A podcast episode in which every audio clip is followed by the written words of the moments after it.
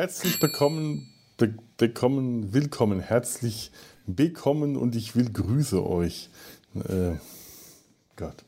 Herzlich willkommen im Sumpf des Verbrechens. Ich bin Felo. Ich nehme hier immer noch aus der Reha auf, genauso wie aus der letzten Folge. Das heißt, was hier an schrecklichen äh, Nebengeräuschen passieren, sind wahrscheinlich die anderen Insassen, die auf dem Gang Rabatz machen. Ja, ich begrüße mal hier eben hm. erstmal Alex und Jan. Hallo. Hallo. Hallo. Heute haben sie rumgebrüllt da draußen. Ich glaube, es war Fußball, aber ich hab, vielleicht hat auch jemand aus anderen Gründen gebrüllt. Ich glaube, es ist sogar jetzt gerade ein Fußballspiel der Deutschen, ja. während wir aufnehmen, meine ich. Ja. ja. jetzt ist da draußen auch still. Wahrscheinlich äh, spielen die Deutschen schlecht und niemand reagiert. Mag sein. Der, der, der, Fernsehraum ist auch der Raum, in dem die äh, Entspannungssitzungen abgehalten werden. Hm. Es ist sehr spannend, wenn man da dann Fußball schaut. Das ist so, da will man sich gar nicht aufregen vielleicht. Be bedeutet das, während der Entspannungssitzung können andere nicht Fernsehen gucken, ja? Genau so ist das. Okay. Wenn wir auf dem Boden liegen und uns entspannen und der, der äh, Psychologe uns nach Jakobsen die Arme und Beine schwer werden lässt oder, oh ja. oder autogenes Training mit uns uh. macht, dann darf da niemand Fußball schauen. Dann überziehen die sich alle in ihre Zimmer. Ich glaube, das ist auch eher ein Brüllen hier aus irgendeinem der Nachbarzimmer. Sie sind alle bekloppt.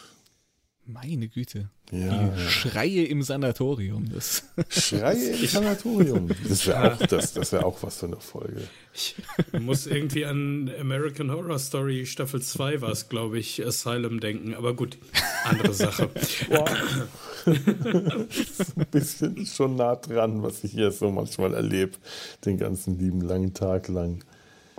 Ja, kommen wir in den Sumpf des Verbrechens. Es ist nicht der Sumpf mhm. der Hosp des Hospitals, es ist nicht der, das Hospital des Grauens. es ist ein. es ist das Haus. Nein, okay. ist es nicht. Nein, um, um, um, mal gleich zu sagen, äh, für die, die es interessiert, ich, ich bin hier ganz gut aufgehoben in meiner Reha.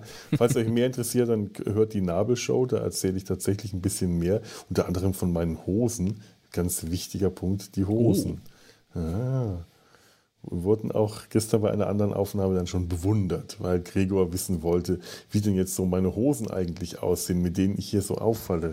Das kann ich, ich hier, kann ich euch nicht zeigen. Dann würde ich die jetzt gerne auch mal kurz sehen. Ja, ich muss, ich muss schauen, ob ich da. Äh, ich, so ich weiß, das ist nicht die interessanteste Sache für Podcast-Hörer, aber.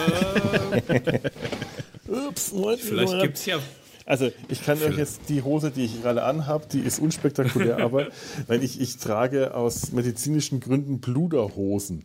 Oh, ah. äh, so hippie, hippie-eske Bluderhosen ja. äh, mit so einem farbigen Aufdruck und da fällt man sehr auf unter den ganzen Jogginghosen und Trainingshosenträgern. Äh, die Bluderhosen trage ich, weil äh, ich da Platz unten rum um die Familienjuwelen habe, die ähm, aus medizinischen Gründen äh, äh, etwas empfindlich geworden sind. Und diese Hosen sind sehr, finde ich, sehr kleidsam. Das finden die meisten Männer hier nicht, aber die Frauen finden das toll und sagen, ach, mein Mann könnte das auch passen, der will das nie anziehen. Ja, bitte, nicht mein Problem. Ich, ich, ich, ich werde erkannt dadurch. Wenn man hier so Maske mhm. aufhat, kann man die Leute oft nicht erkennen oder sich nicht mhm. merken, weil ähm, ja halt auch sehr viele ähm, ähnliche Frisuren haben. In einer onkologischen Reha gibt es sehr viele Leute mit sehr kurzen Haaren. ja, ja verständlich, ja, klar. Aus, aus irgendeinem ja. mysteriösen Grund. Und bis man sich dann da diese, die, die, die Gesichter unter den Masken merken kann, äh, ich hatte äh, am Anfang der Reha, jetzt erzähle ich gerade wirklich ein bisschen zu viel, aber das muss auch mal sein, hatte ich einen Unfall gehabt, weil ich so im Stress war, als ich hier ankam, da ist man einfach, äh, muss man erstmal alles kennenlernen. Und ich war so neben mir gestanden, dass dann mein Kreislauf äh, nicht mehr gut war und am Abend, da stand Blutzucker war unten, Gleichgewichtssinn. Mhm. Und dann war ich einfach äh, noch so im Stress, noch schnell den Terminplan aus dem Fach holen, noch mal schnell an die frische Luft gehen, noch mal schnell dieses und jenes machen und dann bomb bin ich die Treppe runtergesegelt. Fuß umgeknickt und erstmal zwangsweise äh, stillgelegt. Konnte erstmal gar nichts machen, bis ich dann wieder erstmal mit Krücken und später dann auch ohne wieder rumhumpeln konnte. Und heute bin ich äh, mit ein paar netten Leuten hier äh, äh, auf den Weihnachtsmarkt gegangen. Wir haben auch ein bisschen vorgetankt. Äh, schon ganz, ganz brav, wie es sich so gehört als gute Patienten. Ähm, immer schön mit Schuss den Glühwein. Und dann sind wir drauf gekommen, äh, dass das die beiden waren, die mich da unten äh, als Häufchen Elend unten an der Treppe gefunden und ganz schnell losgeflitzt. Also so schnell, wie das halt Leute, die keine ganze Lunge, äh, die, bei denen äh, mindestens ein großes Stück von der Lunge fehlt, halt noch schnell losflitzen können, um äh, Hilfe mhm. zu holen. Und mhm. also, ach, du warst das, der da von der Treppe runterkam. Ach, ihr wart das. Ah ja, mit Maske erkenne ich euch jetzt. Also ohne Maske da braucht es die Hose als Alleinstellungsmerkmal. Da braucht es die Hose, ja. Und da hatte ich wahrscheinlich die Hose, da hatte ich wahrscheinlich eine neutrale Hose an, die ja. man nicht so ohne weiteres erkennen konnte. Hm. Ich falle ja gerne durch meine äh, rot-schwarz gestreifte Schlaghose auf, die ich hin und wieder trage. Auch gut, auch ja. gut. also äh, Hosen sind nicht zu unterschätzen als äh, Erkennungsmerkmal, habe ich festgestellt. Das stimmt. Mhm, okay. Also ich gehe ja auch gern bunt raus. Hauptsache es ist schwarz. Deswegen. Ja. Auch schwarz können viele Farben auf einmal sein. Ja. Aha. Stimmt. Das sind alle Farben drin, die es gibt. So, jetzt ist aber gut. Jetzt ist, äh, äh, lassen wir das mal mit der Reha. Das hat das wahrscheinlich eh schon wieder ganz viele Leute vergrault. Ich kenne das doch. Die wollen das nicht hören. Äh, wir reden über britisches Verbrechen. Ihr habt es an der Musik gehört. Wir reden aber nicht über Miss Marple und das ist jetzt etwas, was gerade meine beiden Mitpodcaster äh, zu einem Schmunzeln bringt, wie ich sie mhm, sehe. Ja. Weil wir den, das Thema dieser Folge mehrfach geändert haben. Von der ursprünglichen Folge zu Miss Marple und wieder zurück. Ein Ping-Pong im Ping-Pong, ja. Nein, wir reden auch über einen wichtigen äh, britischen Detektiv. Es ist jetzt auch nicht Sherlock Holmes, nein, es ist äh, ein, äh, ein Schauspieler, der vor kurzem verstorben ist, äh, der, der großartige Robbie Coltrane, ist letzten Monat gestorben und der hat in den 90ern Fitz gespielt. Die britische Serie für alle Fälle Fitz oder auf Englisch Cracker. Mhm. Und darüber geht es heute. Muss ich mal schauen, habe ich Notizen? Ich habe Notizen. Fantastisch. Steht nichts Schlaues drin, fürchte ich. Äh, von, von 93 bis 95 äh, äh, wurde die Serie in England ausgestrahlt und 96 in Deutschland. Das sind 25 Folgen gewesen, beziehungsweise neun äh, Langfilme plus zwei Langfilme, die hinten angehängt wurden. Also das, diese 25 Folgen wurden, äh, wenn auf der DVD oder bei späteren Ausstrahlungen wurden die zu langen Folgen, die eineinhalb Stunden oder, äh, oder, oder länger oder kürzer waren zusammengefasst. Ähm, was gibt es noch zu sagen? Ja, Hauptrolle Robbie Coltrane, den, äh, äh, der, der äh, Chefinspektor der ersten Staffel. Und ja. wir spoilern an dieser Stelle, wir werden mhm. spoilern. Ähm, das ist, äh, macht euch da, äh, wir werden alles verraten, nämlich zum Beispiel, dass äh, DCI, Detective Chef, Chief, Chief Inspector, ja, ja David Bilbrough in der zweiten Staffel stirbt. Gespielt von mhm. Christopher Eccleston, dem äh, neunten Doktor. Ja. Ja, da vielleicht will Christopher Eccleston auch immer nur eine Staffel von einem ja, Hauptcharakter spielen. Also hm. ähm, tatsächlich war es so. Ich habe äh, ähm, im Bonusmaterial meiner DVD-Box äh, mhm. habe ich noch mal reingeschaut und da wurde er auch äh, ähm, wurde er auch interviewt unter anderem und er hat dann auch gesagt, ja, ähm, ich glaube, das ist so ein, so ein Ding bei ihm auch. Äh, er, er hatte dann irgendwann nicht mehr das Bedürfnis, irgendwie bei den interessanten Szenen im Hintergrund zu sitzen und im Hintergrund zu sehen zu sein, während er äh, ähm, Robbie Coltrane dabei zuguckt, wie der äh, interessante Sachen äh, schauspielern darf. Also der hat sich ein bisschen unterfordert gefühlt, glaube ich, und hat dann gesagt so, nee, ich komme zur zweiten Staffel nicht mehr wieder. Und äh, das ist auch ein, äh, ein wiederkehrendes Motiv. Dann hat nämlich der äh, Serienerfinder jetzt grad, äh, Jimmy McGovern, mhm. der hat dann äh, noch gesagt, um Gottes Willen, äh, hier hier, ich schreibe dir eine wunderbare Todesszene und dann kommst du bitte wenigstens nochmal für eine Folge in der zweiten Staffel wieder, damit wir dich angemessen ja. rausschreiben können. Das hätten sie mal bei Doctor Who auch machen müssen, ja. hm. finde ich. Da, gut, er hat seine, äh, als Doktor hat er auch seine Todesszene bekommen, seine Todesfolge, mhm. war auch äh, okay, aber es war halt so, der, der ging weg und, und wollte nicht mehr. Und hier hat man halt das Gefühl, die Serie hat ihn besser behandelt.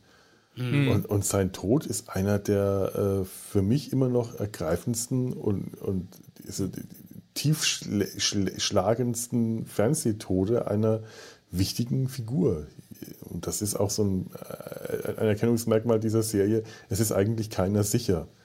Man kann vermuten, Absolut. dass Fitz überlebt bis zum Ende, aber auch das äh, so zwischendrin auch nicht immer ganz sicher gewesen. Oh ja.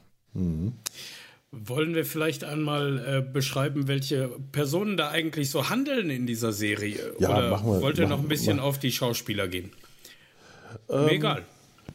Im, da das Schauspieler sind, die mir jetzt so vom Namen gar nicht sagen. Seine Frau mhm. Judith wird von Barbara Flynn gespielt. Flynn. Äh, ich, ich glaube, die mhm. andere sehr bekannte ist Geraldine Somerville. Mhm. Ähm, die hat nämlich mit Robbie Coltrane dann bei Harry Potter auch noch ein paar Haupt, äh, nicht ein paar gute Nebenrollen gehabt. Sie war Lily Potter. Ah. Ja, okay, genau. ja, ja, es kommt gerade wieder was. Ja, stimmt. Das ist DS, also Detective Sergeant Jane Panhalligan oder Panhandle, wie sie. Äh, Panhandle. Panhandle von. Oder, oder jeder andere Spitzname, der ihm zwischendurch einfällt für sie. Ja, auch tatsächlich. Und es ist eine der. Äh, das ist so eine der Figuren, mit, denen man, mit der man am meisten mitleiden kann. Die muss mhm. auch mit am meisten leiden. Aber es ist tatsächlich so, dass, wie gesagt, keiner sicher ist es ist auch niemand vor sonst irgendwas sicher. Das ist mhm. der Abgrund, in den man blickt, blickt immer zurück, um mhm. Nietzsche mal in diesen Podcast zu bringen. Und äh, alle sind sie äh, gefährdet zu leiden oder durch den Mangel gedreht zu werden, äh, psychisch wie physisch. Es ist äh, zum Teil auch richtig heftig, was da passiert. Ja. Äh, da, und, und, und, wenn, wenn, wenn Fitz als der, der spielt ja den, den Psychologen, der der Polizei bei den Ermittlungen helfen, hilft. Anfangs äh, wird er immer eher widerwillig zu Hilfe geholt, später ist er dann fester im Team und der hat so eine Art, seine Gegenüber, ob es jetzt die anderen Polizisten oder die vermeintlichen Täter sind, äh, zu zerlegen psychologisch. Mhm. Aber es trifft immer wieder ihn selber auf ihn selber zurück das kommt immer wieder vor, dass, dass sein Gegenüber dann auch ihn analysiert. Und das ist bei Fitz nicht gut, denn der ist äh, auf jeden Fall der, der Anti-Held par excellence. Also den, den mhm. psychologisch zu ja. zerlegen, da hat man auch was zu tun. Also was man, glaube ich, über die Serie insgesamt sagen kann, das ist mhm. kein Wohlfühlkrimi. Das ist nicht so das, Nein. was man üblicherweise, ja. wenn man an Krimiserien denkt, die vielleicht so ein bisschen lustig und so ein bisschen ulkige Charaktere, also haben, mhm. wir haben auch ulkige oder skurrile Charaktere, kommen durchaus auch mal vor, aber das ist eine Serie, wo ja auch fast schon die, die Verbrechen obwohl sie sehr, sehr deutlich gezeigt werden, doch eher so die zweite Rolle einnehmen. Eigentlich sind so die, die menschlichen Abgründe, die mhm. zu den mhm. Verbrechen führen, das ist ja eigentlich das, was in dieser Serie so den ersten Platz einnimmt. Ja. Ich hatte, als ich die erste Folge nochmal nach langer Zeit wiedergesehen habe, habe ich mich äh, kurz darauf auch mit Sebastian von der Rückspultaste getroffen und sagte ihm, ich habe jetzt nochmal Fitz geguckt. Und ich muss jetzt nach der ersten Folge schon mal wieder etwas Abstand von der Serie nehmen, weil ich fühlte mich dreckig, ja. als ich die erste Folge mhm. gesehen habe. Ja. Eben, auch das ist es. Es macht mit einem selber auch was. Also man fühlt sich, man fühlt sich in ganz vielen Momenten äh, den Spiegel vorgehalten oder zumindest äh, man kann sich nicht so leicht rausziehen und mit äh, so mit blütenreiner Weste daneben stehen und sagen, aha, das sind die, das sind die Abartigen. Und ja. ich bin ja nicht so. Das ist äh, ganz schwer in dieser Serie und sie nimmt einen wirklich mit. Also ich habe es auch nicht geschafft, hier in der Reha mir noch alle Folgen anzuschauen, weil es manchmal einfach nicht geht. Dann ist man äh, mhm. nach so eineinhalb Stunden äh, äh, Fitz, ist man auch schon mal richtig fertig. Das geht An, richtig anderthalb unter die Haut. wäre ja schon die, die Doppel. Ist eigentlich sind die meisten ja Dreiteiler. Das ja, heißt, stimmt. die im Deutschen dann auf zwei, ein Viertelstunde oder sowas laufen. Mhm. Und ich ähm, weiß gar nicht, wie das damals in den 90ern, ich glaube, es lief im ZDF oder so, oder nee, auf Sat 1 lief die Konterserie aus den USA, glaube ja, ich. ZDF war das. Mhm. Äh, genau. Und wie das damals ausgestrahlt wurde, wisst ihr das noch? Wurde das als Ganzes oder auch in den Häppchen In den Häppchen. Das war ein Häppchen, das hat mich, äh, als ich mir die Box gekauft habe, nämlich sehr äh, irritiert. Dass das Ganze ähm, am Stück, weil ich das vom Fernsehen so gewohnt war, dreiviertel mhm. Stunde und dann hat man erstmal verschnaufen können. Äh, wobei, ich glaube, wobei, das mit den, ja, das mit den Häppchen macht das vielleicht verdaulicher. Mhm. Weil wenn du die alles am Stück siehst, dann hast du halt das Leid dieser Serie plötzlich mitgekriegt, also was da geschieht. Mhm. Wenn du natürlich haben die, ich kann mir gut vorstellen, wo die Cliffhanger gewesen sind, dann, wenn man sich die mal so auseinander nimmt. Aber das ist dann vielleicht verdaulicher, wenn du immer nur eine Dreiviertelstunde pro Woche guckst. Ja. Also nur ganz kurz dazu, äh, ich habe das mal recherchiert und ähm, es wurden wohl die Dreiteiler wurden in der deutschen Ausstrahlung zu Zweiteilern irgendwie runtergeschnitten. Mhm. Also man hat äh, ähm, man hat das für die deutsche Ausstrahlung angepasst, da sind alles Zweiteiler gewesen. Äh, Im Englischen hatten wir ja schon gesagt, haben wir teilweise Dreiteiler, mhm. teilweise Zweiteiler. Aha, interessant. Ja, das ist lange her, dass ich das im Fernsehen gesehen habe. Es war so ein es war auch so ein Geheimtipp-Kult, weil das auch sehr spät im Fernsehen kam. Ich ja. glaube, auch im britischen Fernsehen wurde das nach 23 Uhr ausgestrahlt, hm. weil die Gewaltdarstellungen einfach zu plakativ waren, zu deutlich. Das war halt doch ungewohnt für die Zeit und äh, damit die äh, unzensiert weiter äh, ausstrahlen durften, ging das nur im Nachtprogramm. Hm. Mhm. Ja, aber es ist halt also der Psychologe Fitz an sich ist ja nicht die, also das ist ja nicht sein einziger Wesenszug. Mhm. Der ist halt auch kaputt einfach. Ja. Also mhm. der ist nicht nur genial, der ist kaputt. Ich ähm, finde schon die erste Szene in der ersten Folge super einfach, wie er da beim Pferderennen trinkend und rauchend gezeigt wird und mhm. danach darf er dann zum ersten Mal vor irgendwelche Studenten und denen wirft er also stark betrunken einfach irgendwelche ähm, ja, Philosophi philosophischen Sätze oder sowas oder ähm, an er, schmeißt, der macht da nichts. Ja. Er schmeißt Bücher ins Publikum, also berühmte, Bücher, berühmte ja. Standardwerke ja. der Psychologie, irgendwie hier so einen Freud und einen Jung und einen, weiß nicht, was er da so alles hat, die, die wirft er einfach mhm. nur so äh, äh, dem, dem Publikum entgegen, wirft die in also die, den, in die den, Zuschauer den rein. In, in, genau. in den Hörsaal, ja. ja. Ja, und dann ja. sagt er Ende der Vorlesung und geht erstmal und kommt dann aber doch nochmal wieder zurück. Mhm.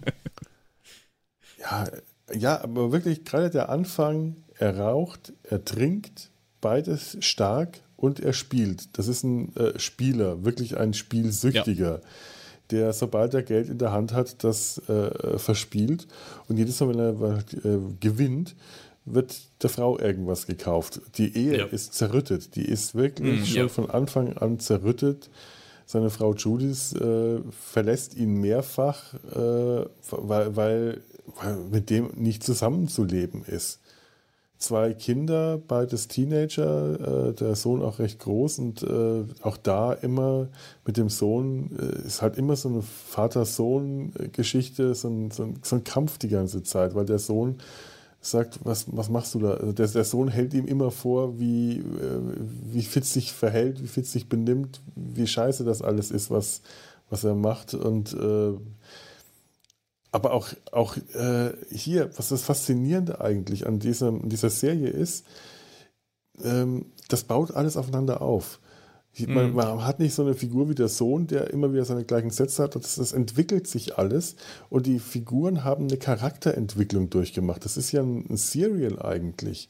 Das war mhm. in den 90ern ja, äh, wenn man, ja, von Babylon 5 natürlich abgesehen und Deep Space Nine, einfach noch nicht so üblich, dass es wirklich eine Serie gab, in der sich äh, eine Handlung oder eine Figurenentwicklung durchgezogen hat, durch die ganze Serie das ist häufig so, dass ich am Ende einer Folge dachte, ja, und was ist jetzt gerade mit Jane Penhaligon oder was ist jetzt mhm. mit Beck? Was ist jetzt mit denen los? Die können doch nicht einfach hier aufhören. Das muss doch noch aufgelöst werden. Und das passiert dann in der nächsten Folge oder der übernächsten ja. oder übernächsten, weil sich das weiterentwickelt.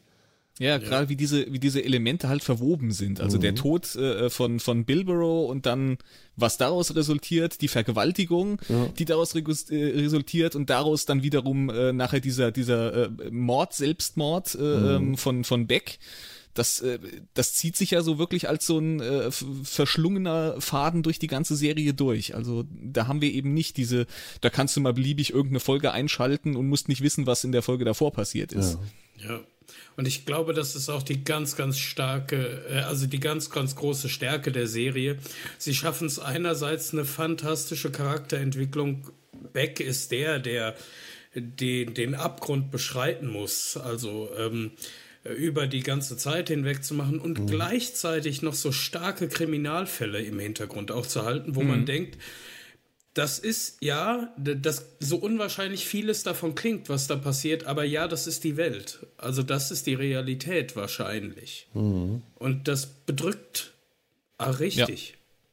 Ja. Es sind aber auch immer Fälle, die irgendwie, du hast immer eine Aussage dahinter. Das ist jetzt nicht irgendwie so, ja, der, der typische Mordfall, weil irgendwie, was weiß ich, der Mann hat die Frau betrogen und die bringt ihn dann halt um. Mhm. So Standarddinger, die man in äh, tausend anderen mhm. äh, Serien alle zwei Wochen wieder sieht, sondern es sind schon immer irgendwie, äh, es drückt auch schon irgendwie den Finger irgendwo in eine Wunde rein, in eine gesellschaftliche. Ja, ja und wie? Das sind also ganz wichtige Themen. Es sind vor allem Themen, die in den 90ern, die uns heute viel selbstverständlicher vorkommen. Man merkt, es sind die 90er und die Vorurteile, hm. die, äh, die, die, die äh, schlechte äh, Vorurteile wurden einfach noch ausgelebt. Homophobie, Rassismus, äh, auch, auch, auch ähm, so ein chauvinistisches Männerverhalten, eine Frauendiskriminierung ist ja. alles noch an dem Punkt, wo, wo man sich, wo man heute sensibilisiert darauf äh, reagiert, dass man das nicht machen soll. Das war da noch nicht. Und das merkst du in dieser Serie, das ist ein, ein ziemlich hässliches äh, Jahrzehnt gewesen. Die mhm. sind, äh, also die Kollegen äh, sich zum Teil gegenüber Jane Penhaligon äh, verhalten. Oh ja. Das ist, äh, da, da, da es wird doch heute überhaupt nicht gehen. Die vor, ihre Vorgesetzten, zuerst Detective äh, äh DCI Billborough und später mhm. DCI Wise, der Nachfolger. Ich frage mich die ganze Zeit, sind das eigentlich gute Chefs oder sind das schlechte Chefs? Hm. Die äh, das ist schon, das ist schon sehr interessant, weil sie eben mhm. auch, äh, sie hat so eine Bewältigungsstrategie, hat man das Gefühl, ähm, entwickelt, wo sie einfach diesen Chauvinismus einfach mitspielt. Sie, ja das ist noch wirklich so, man, man merkt diese, dieses Verhalten einer weiblichen Kollegin gegenüber, das ist, dass man heute äh, die Hände überm Kopf zusammenschlagen würde und sie geht das halt ein Stück weit mit, weil es ist halt so. Ja. Das finde ich sehr bedrückend, wenn ich, wenn ich diese Szenen teilweise sehe. Mhm. Ja, und sie haben sie, äh, die ganze Serie spielt ja auch in eher so einem Schmelztiegel ist, glaube ich, immer in Manchester, oder? Also jetzt ja, mal genau. von den Specials aus. Mal abgesehen davon, ja. Äh, genau, da, das zieht ja auch schon, ähm, das ist Arbeiterstadt und Elitestadt. Also das ist so der, aber der hauptsächlichste Fokus ist ja dort auf Arbeiterstadt, wo alles mhm. passiert. Mhm. Ja. ja, und äh, äh jetzt habe ich, ich, ich gerade den Faden verloren. Jetzt, jetzt bin ich bei Ja und Äh angekommen. Toll. Lass, gehen wir mal auf die Figuren noch ein bisschen genauer ein. Mhm. Wir haben jetzt so ein paar angesprochen, wie, wie Fitz, Dr. Edward Fitzgerald, äh, der nicht Eddie genannt werden will, obwohl sein Bruder ihn so nennt, sondern Fitz, was ich auch gemein finde. Der andere ist ja eigentlich auch ein Fitz, aber er hat den Fitz zu seinem Namen gemacht. Mhm. Den, äh, also er wird ja. auch von seiner Frau Fitz genannt und äh, Stimmt. Von, von Jane und allem. Ähm, was ich faszinierend an ihm finde, er ist Schotte. Und wenn man mhm. das hm. im Original anschaut, dann merkt man, dass es immer wieder Stellen gibt, wo der schottische Akzent durchkommt, nämlich wenn er entweder wirklich extrem betrunken ist oder extrem emotional. Also mhm. zum Beispiel äh, oder beides auf der Beerdigungsfeier seiner Mutter äh, dann gerät er mit seinem Bruder aneinander, weil es halt so ein Geschwisterzwist ist. Der Bruder ist zu Hause geblieben, hat sich um die Mutter gekümmert und äh, Fitz ist in die Welt gezogen, beziehungsweise nach Manchester oder äh, hat das Haus verlassen und Karriere gemacht. Oder ja, Karriere gemacht, kannst du bei dem auch nicht sagen. Das ist nicht so, dass man das Gefühl hat, das ist ein Starpsychologe. Er hat einfach das Haus verlassen. Hm. Und das ist zwischen den beiden immer ein, äh, da, da, entsteht so ein, ein Geschwisterstreit. Und wenn die beide betrunken und äh, emotional werden, dann hat Fitz einen richtig breiten schottischen Akzent, den man auch äh, als, als Nicht-Native äh, Speaker durchaus richtig stark hören kann. Das ist schon, mhm. also da, da macht es auch Spaß, die, die, die Serie im Original zu hören, weil dieser, dieser Manchester-Akzent, der ist ja schon ganz speziell. Äh, Christopher Eccleston hat ja diesen nordenglischen Akzent äh, auch bei Doctor Who ja, ja. mit reingebracht. Ja. Manche Sachen klingen einfach albern, wenn statt tough, tuff gesagt wird. Das ist für jemanden, der diesen Akzent nicht kennt, äh, ist also oder eben selber kein, kein äh, die, die Englisch nicht als Muttersprache hat, klingt das einfach drollig. Aber hm. für mhm. äh, Muttersprachler, die haben natürlich dann ein ganz anderes Bild. Die sehen, aha, Nord, Norden von England, Manchester, da baut sich sofort ein Vorurteil auf, wie wir das auch bei oh, uns ja. hätten, wenn wir Akzente oder Dialekte hören aus bestimmten Regionen. Das ist etwas, das hat äh, Christopher Eccleston, der war ja dieses Jahr ähm, zu Gast auf der FedCon in mhm. Bonn.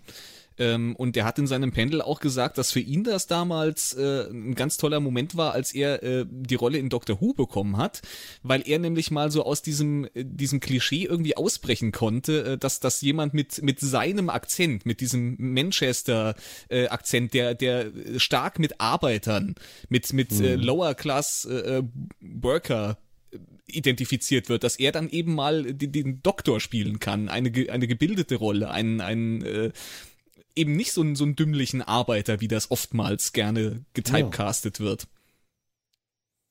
Ja, ja, ganz genau. Ähm, wen haben wir denn noch? Was, was, was, was, was, was sagen wir noch? Was können wir noch zu Fitz sagen? Hm. So viel und äh, wahrscheinlich, äh, entweder sind wir an dem Punkt und haben ihn äh, schon dargestellt. Aber es gibt so, oder, oder wir müssen jetzt noch Stunden über Fitz reden. Also was ich vielleicht für die Serie ganz lustig finde, ist, dass man ähm, äh, dass eigentlich äh, Robbie Coltrane äh, nicht unbedingt die erste Wahl des Autors war. Aha. Der hat nämlich eigentlich das Aha. Skript geschrieben und hatte vor Augen, hatte er einen drahtigen, schlanken, großgewachsenen Mann für diese Rolle. Okay. Und dann hat man, äh, ähm, dann hat man äh, Robbie Coltrane im Grunde angeschleppt und dann hat er gesagt, um Gottes Willen ausgerechnet dieser lustige, äh, dicke Schotte, der, der passt doch überhaupt nicht zu dem, was ich hier geschrieben habe. Hm. Das stimmt, wenn man Robbie Coltrane vorher nur aus Nonnen auf der Flucht kannte. Äh, genau. Oder der Papst muss sterben. Ein Papst zum Küssen Ein oder Papst so? zum Küssen, ja. Genau. Mhm. Aber das, also ich kann mir nicht, verstehe ich nicht, wie der, warum der Serienschöpfer sich eher so etwas vorgestellt hätte. Da wäre hm. doch diese ganze, ja, diese On-Off-Hass-Liebe-Beziehung zwischen ihm und Jane Penhaligon, das wäre ja auf einer ganz anderen Ebene abgelaufen. Hm. Ja, aber jetzt stell, stell, dir einfach mal Hugh Laurie in der Rolle vor, das wäre wahrscheinlich groß äh, und schlank und drahtig. Mm, und auch, ja. äh, wie er Dr. House dargestellt hat, auch der totale Anti-Held. Ja, äh, Natürlich, äh, das ist vielleicht auch noch so gar nicht rausgekommen, neben allem ähm, seiner Genialität und äh, dass er einfach krank und kaputt ist, ähm, den Sarkasmus, den er immer äh, mittransportiert mit allem, was er sagt mhm. und mit allen seinen Betrachtungsweisen der Welt, das kommt natürlich auch noch hinzu. Und das hätte Hugh Laurie tatsächlich wahrscheinlich auch transportieren können. Ja. ja. Mhm. Er ist ein Zyniker, ein absoluter Zyniker. Mhm. Ja.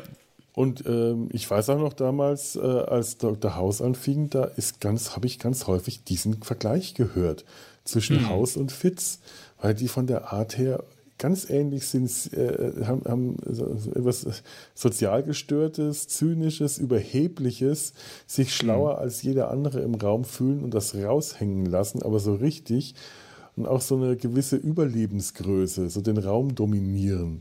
Alle anderen mhm. haben eigentlich keine Chance dagegen anzukommen und bei Robbie Coltrane ist es natürlich auch noch seine Körpergröße. Der ist, ich glaube, der ist gar nicht mal so übermäßig groß, aber er ist einfach sehr massig und, und gewaltig. Mhm. Äh, also wirklich dick und aber äh, du, du, spürst eine körperliche Präsenz, dieser massive Schädel, ja. diese dicke Stirn und diese, dieser Charakterkopf. Das äh, natürlich wirkt der erstmal, wenn man den so sieht, nicht wie der Intellektuelle. Das kann ich mir schon vorstellen, dass da der äh, Autor was ganz anderes im Kopf hat, aber ich glaube, gerade das ist es, was, es, was ihn so stark macht dass mhm. man den erstmal ganz falsch einschätzt, wenn man ihn äh, äh, sieht im ersten Moment. Und äh, wenn dann der Psychologe rauskommt und der, der, einfach alle in Grund und Boden reden kann und das auch immer auf eine ziemlich unfaire Art und Weise macht. Also der, der analysiert nicht äh, sanft und zahm, sondern der mhm. zerlegt sein Gegenüber nach mhm. allen Regeln der unfeinen Kunst gewissermaßen. Und das, der ist dann er ist dann sehr manipulativ, wenn er das macht. Ja, das auf jeden Fall, ja. Und ja. ihm ist da auch egal, wer ihm vor die Flinte kommt, ob das nur der ja. Tatverdächtige ist oder gerade ein Polizist oder mhm. Jane oder sonst oder auch seine Frau auch natürlich, manchmal. Natürlich, seine Frau, ja. ganz stark. Das ist ja gerade der Schlagabtausch, also was ich gemeint habe, der Abgrund schaut zurück. Weil er so offen, sei, offen seine Fehler zur Schau stellt, ist er auch zu lesen wie in einem Buch. Und die Leute, mhm. die sich mit ihm befassen, die lernen das auch, ihn zu lesen und ihm da Kontra zu geben und ihm äh, immer wieder seine Fehler vorzuhalten. Äh, und du weißt, immer wenn er irgendeinen äh, vermeintlich komplett unfairen Vorwurf zu hören bekommt, er tut den ab, aber du hast nie das Gefühl, dass er, äh, dass er da wirklich drüber steht, dass das einfach nicht stimmen kann. Du hast immer das Gefühl, ja, da muss was dran hm. sein, was jetzt gerade Jimmy Beck oder äh, Jane oder seine Frau zu ihm sagt oder äh, Bilbro oder Weiss. Das sind alles so Leute, die ihn genauso, die, die ihn zwar nicht so gut manipulieren können, die ihn aber genauso lesen können, wie er sie lesen kann. Und das weiß er auch, da muss er sich auch drauf einlassen. Mhm. Also der, der zeigt auch äh, seine, äh, der, der bietet halt auch für jeden, den er analysiert und äh, in die Mangel nimmt, eine Angriffsfläche. Mhm. Auf die Weise kommen die Leute ja auch sich raus. Der muss die ja auch aus der Reserve locken. Wenn er in dem Verhörraum sitzt und irgendeinen Verdächtigen äh, aus der Reserve locken will, dann äh, macht der das da, auch dadurch, dass er ihm Angriffsfläche bietet und der andere ihn anfahren kann. Das, ist, das macht die ganze mhm. Sache so faszinierend, aber auch so an, ja, anstrengend, wollte ich gerade sagen. Es ist. Äh, es ist, es ist nicht schön, es ist, es ist äh, unschön, wenn du äh, sowas wie ähm, ähm, äh, so andere Krimiserien siehst und den Verhör, äh, Verdächtige verhört werden und da ein brillanter äh, Psychologe mit am Sitz. Wie heißt denn diese Serie mit dem, mit dem Blonden, mit äh, Patrick, die Figur heißt Patrick Jane, das ist ähm, um, ähm, yeah, The Mentalist. The Mentalist, ja, ja äh, ich glaube ja. Und da hast du immer das Gefühl, das sind die Detektive und, äh, äh der, der, und, und, und, Patrick Jane sind immer etwas unangreifbarer. Sie haben auch ihre Fehler, aber du kommst nicht so schnell an die ran. Und bei Fitz, an den kommst du ran. Mhm. Der hat, äh, der kann sich nicht hinter einer Maske verbergen. Der ist das, was er ist. Und das, was er zur Schau stellt, so ist der. Und was, was eben, was man sieht äh, und was man von ihm mitbekommt, ist eben nicht schön. Das ist äh, ein Ziel. Wir haben ja gerade darüber gesprochen, dass sich sehr viele Charaktere quasi um Fitz herum entwickeln in der mhm. Serie. Aber entwickelt Fitz sich eigentlich weiter? Hm. Hm. Also die letzte Folge äh, dieser Business Manchester Blogs, dieser neuen äh, äh, Langfilme, an die erinnere ich mich gut, weil es geht darum, dass äh, ein, ich glaube, eine Bewunderin von Fitz Leute umbringt, um mhm. an ihn ranzukommen und dann auch äh, ja. seinen Sohn Mark äh, umbringen will. Und ich weiß nicht mehr genau, was in dieser Folge mit Fitz passiert. Denn eigentlich würde ich sagen, nein, der entwickelt sich nicht. Der ist nicht hm. in der Lage, seine Fehler langfristig aufzugeben oder sein Verhalten zu ändern.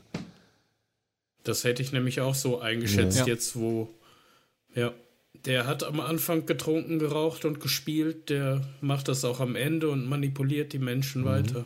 Ja, ja es äh, ist ja jetzt nicht, dass man, also das letzte Special, äh, dieses 9-11 Special, das endet ja quasi auch damit, dass seine Frau mit dem Kind ohne ihn zurück nach Australien, wo sie hm. dann schon leben, mhm. äh, zurückgeht. Also er wird ja quasi am Ende auch wieder verlassen, was, was irgendwie schon fast wieder ein schöner Bogen ist. In der ersten Folge wird er ziemlich am Anfang von mhm. seiner Frau verlassen und letzten Endes äh, am Ende der Serie, im letzten Special, wird er auch von seiner Frau wieder verlassen und allein zurückgelassen.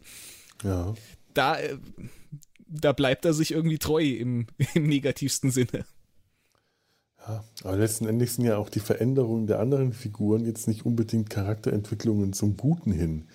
Nee. Die werden alle demontiert und alle, äh, äh die, das sind Auflösungserscheinungen regelrecht.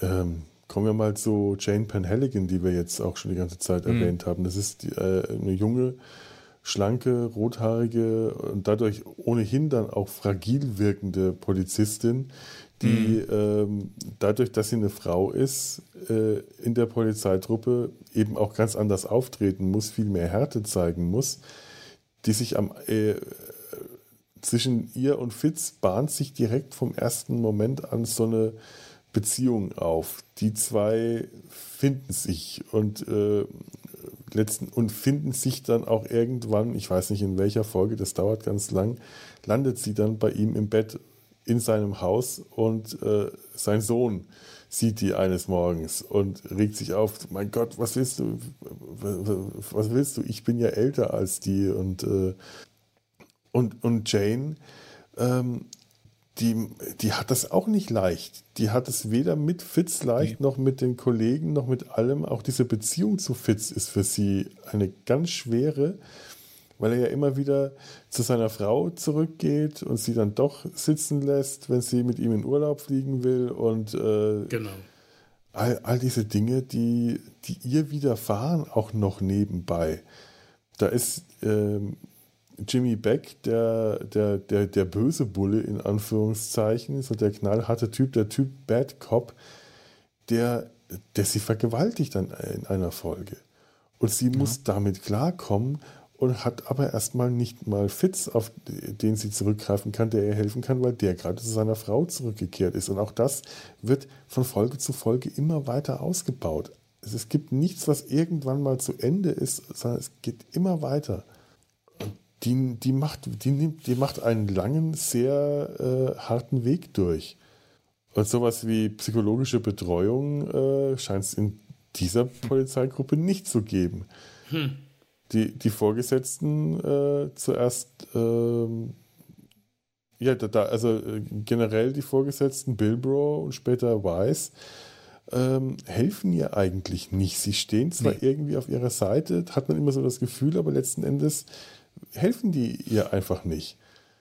Machen eher noch mal ein paar blöde Sprüche oder sagen so, so Worte wie Schätzchen äh, auf Englisch Love, was wahrscheinlich viel umgangssprachlicher, gebräuchlicher ist, aber Schätzchen klingt dann halt auch. Das ist, so, das ist alles so despektierlich und äh, ihr Vorgesetzter sagt ihr, ja, ja, mach das nicht. Sag nicht, dass du vergewaltigt worden bist. Behalt das für dich.